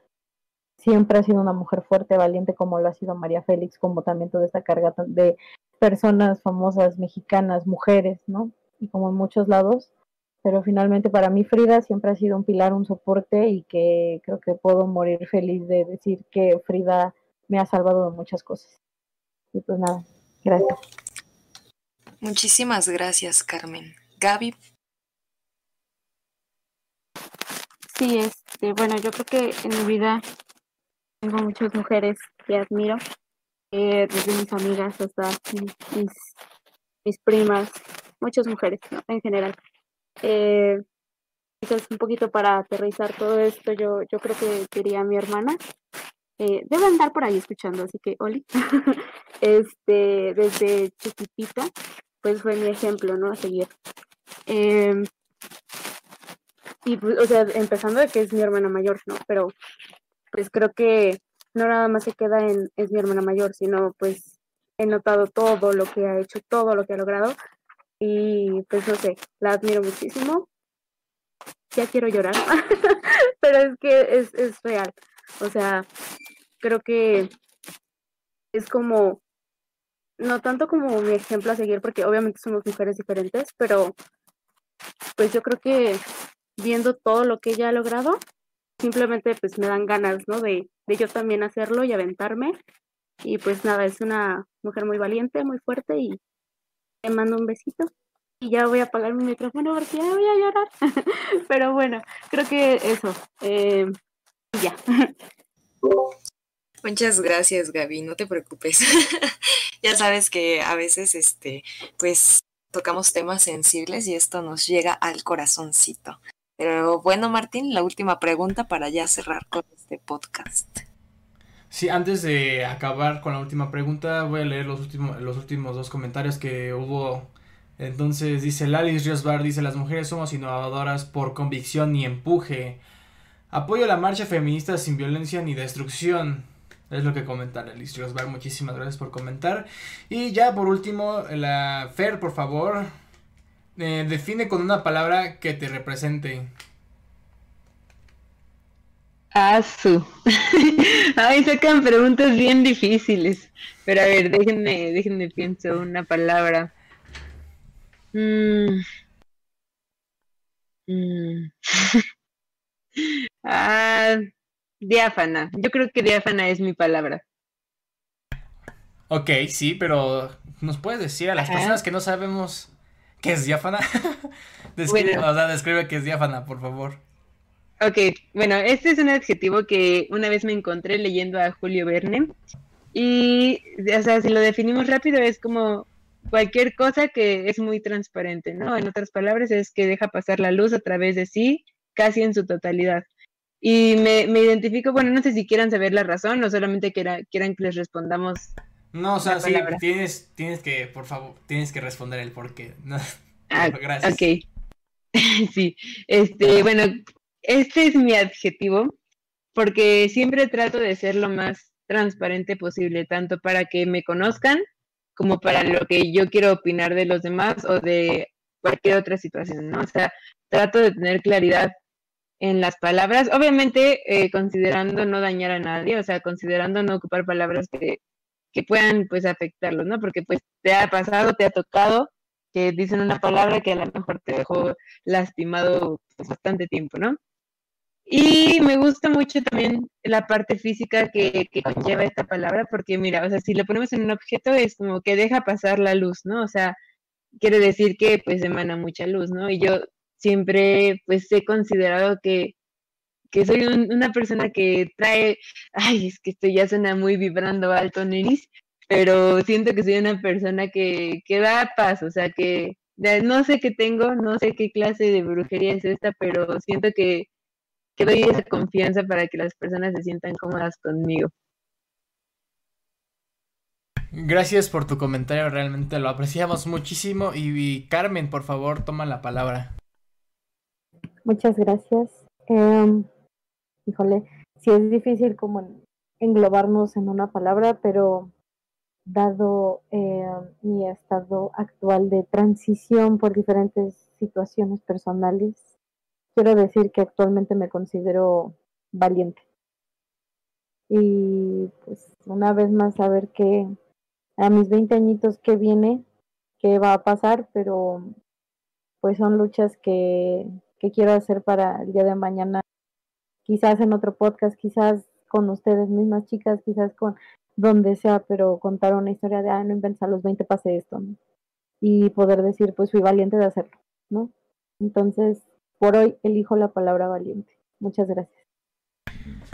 Muchísimas gracias, Carmen. Y ya para cerrar, bueno, con esta, con esta última pregunta, Gaby Campos, por favor, concédanos el honor. Muchas gracias. Eh, yo creo que empática me gusta, me gusta mucho esa, esa palabra, un tanto por lo que estoy estudiando, que al final, bueno, este, siempre se nos dice a los psicólogos, psicólogas, tienes que ser empático o empática. Entonces, desde, la, he adoptado, entonces me considero una persona, pues eso, muy empática. Eh, me gusta apoyar, me gusta abrazar también a la distancia o en físico o como sea. Eh, y bueno, eh, escuchar a las, a las personas y si puedo aportarles algo, aportarles. Si no, de verdad no saben lo importante y lo valioso que es la escucha activa. O sea, si nada más tienen la oportunidad de escuchar a alguien, háganlo. No saben el paro que les pueden estar haciendo esas personas. Entonces, eso, me gusta escuchar, me gusta apoyar. Eh, creo que me es muy fácil eh, empatizar, eso nada más. Entonces, este, esa, esa es mi palabra. Bueno, muchísimas gracias y ya con esta, con esta última respuesta eh, vamos a cerrar este podcast. Agradecemos mucho a las invitadas que se tomaron el tiempo para estar con nosotros y abrirse, no solo ante el chat, sino ante nosotros. Sé que no es algo fácil. Eh, agradezco mucho a mi compañera Celik que me estuvo acompañando en ese trabajo y espero que me siga acompañando. Ya después habrá más ideas donde podamos estar la tripulación, pero este podcast es especial para escuchar a, este tipo, para este tipo de cosas. Em, aquí Edith Campos dice I love you. Eh, gracias, no sé a quién sea, pero nosotros también te queremos. Eh, ok, Lali Ríos Bar, felicidades a todas las participantes de este espacio para, por abrir su corazón y ser valientes. Muchas gracias Lali Ríos Bar, espero que tengas una excelente noche. Bueno, eh, quiero que sepan que, nos puedes encontrar en YouTube, Spotify, Facebook e Instagram como Vamos a Marte. Eh, en YouTube y en Spotify subimos este podcast resubido si estás eh, interesado en escucharnos en vivo, estate atento a nuestras redes sociales como Facebook e Instagram para que puedas eh, interactuar con nosotros en, en, tiempo, en tiempo real. Bueno, entonces la tripulación en este momento solo estamos yo y Celik. Eh, a mí me puedes encontrar en Instagram como arroba mnoriega276 y a Celik la puedes encontrar con Bank eh, Bank-Mejía. ¿Cómo, eh, ¿Qué subes a eh, a tu Instagram? ¿Qué podemos encontrar ahí? Bueno, ahí pueden encontrar mi vida personal, uno que otro chismecito, otros este, podcasts que también realizo con otros amigos y también este, pues diferentes cosas en las que me veo involucrada. también este, datos informativos o cosas curiosas que me pasan en el día. Pero relativamente es eso, Martín. Muchísimas gracias a todas las personas que estuvieron aquí. Eh, Beatrix Celis dice, interesante su tema, gracias, no, gracias a ustedes por escucharnos y pues hasta la próxima, gracias, bye, despidan chicas eh, invitadas, gracias, despídanse. Gracias a ustedes, bye. bye. Hasta luego, bye. Besos, Gracias por acompañarnos.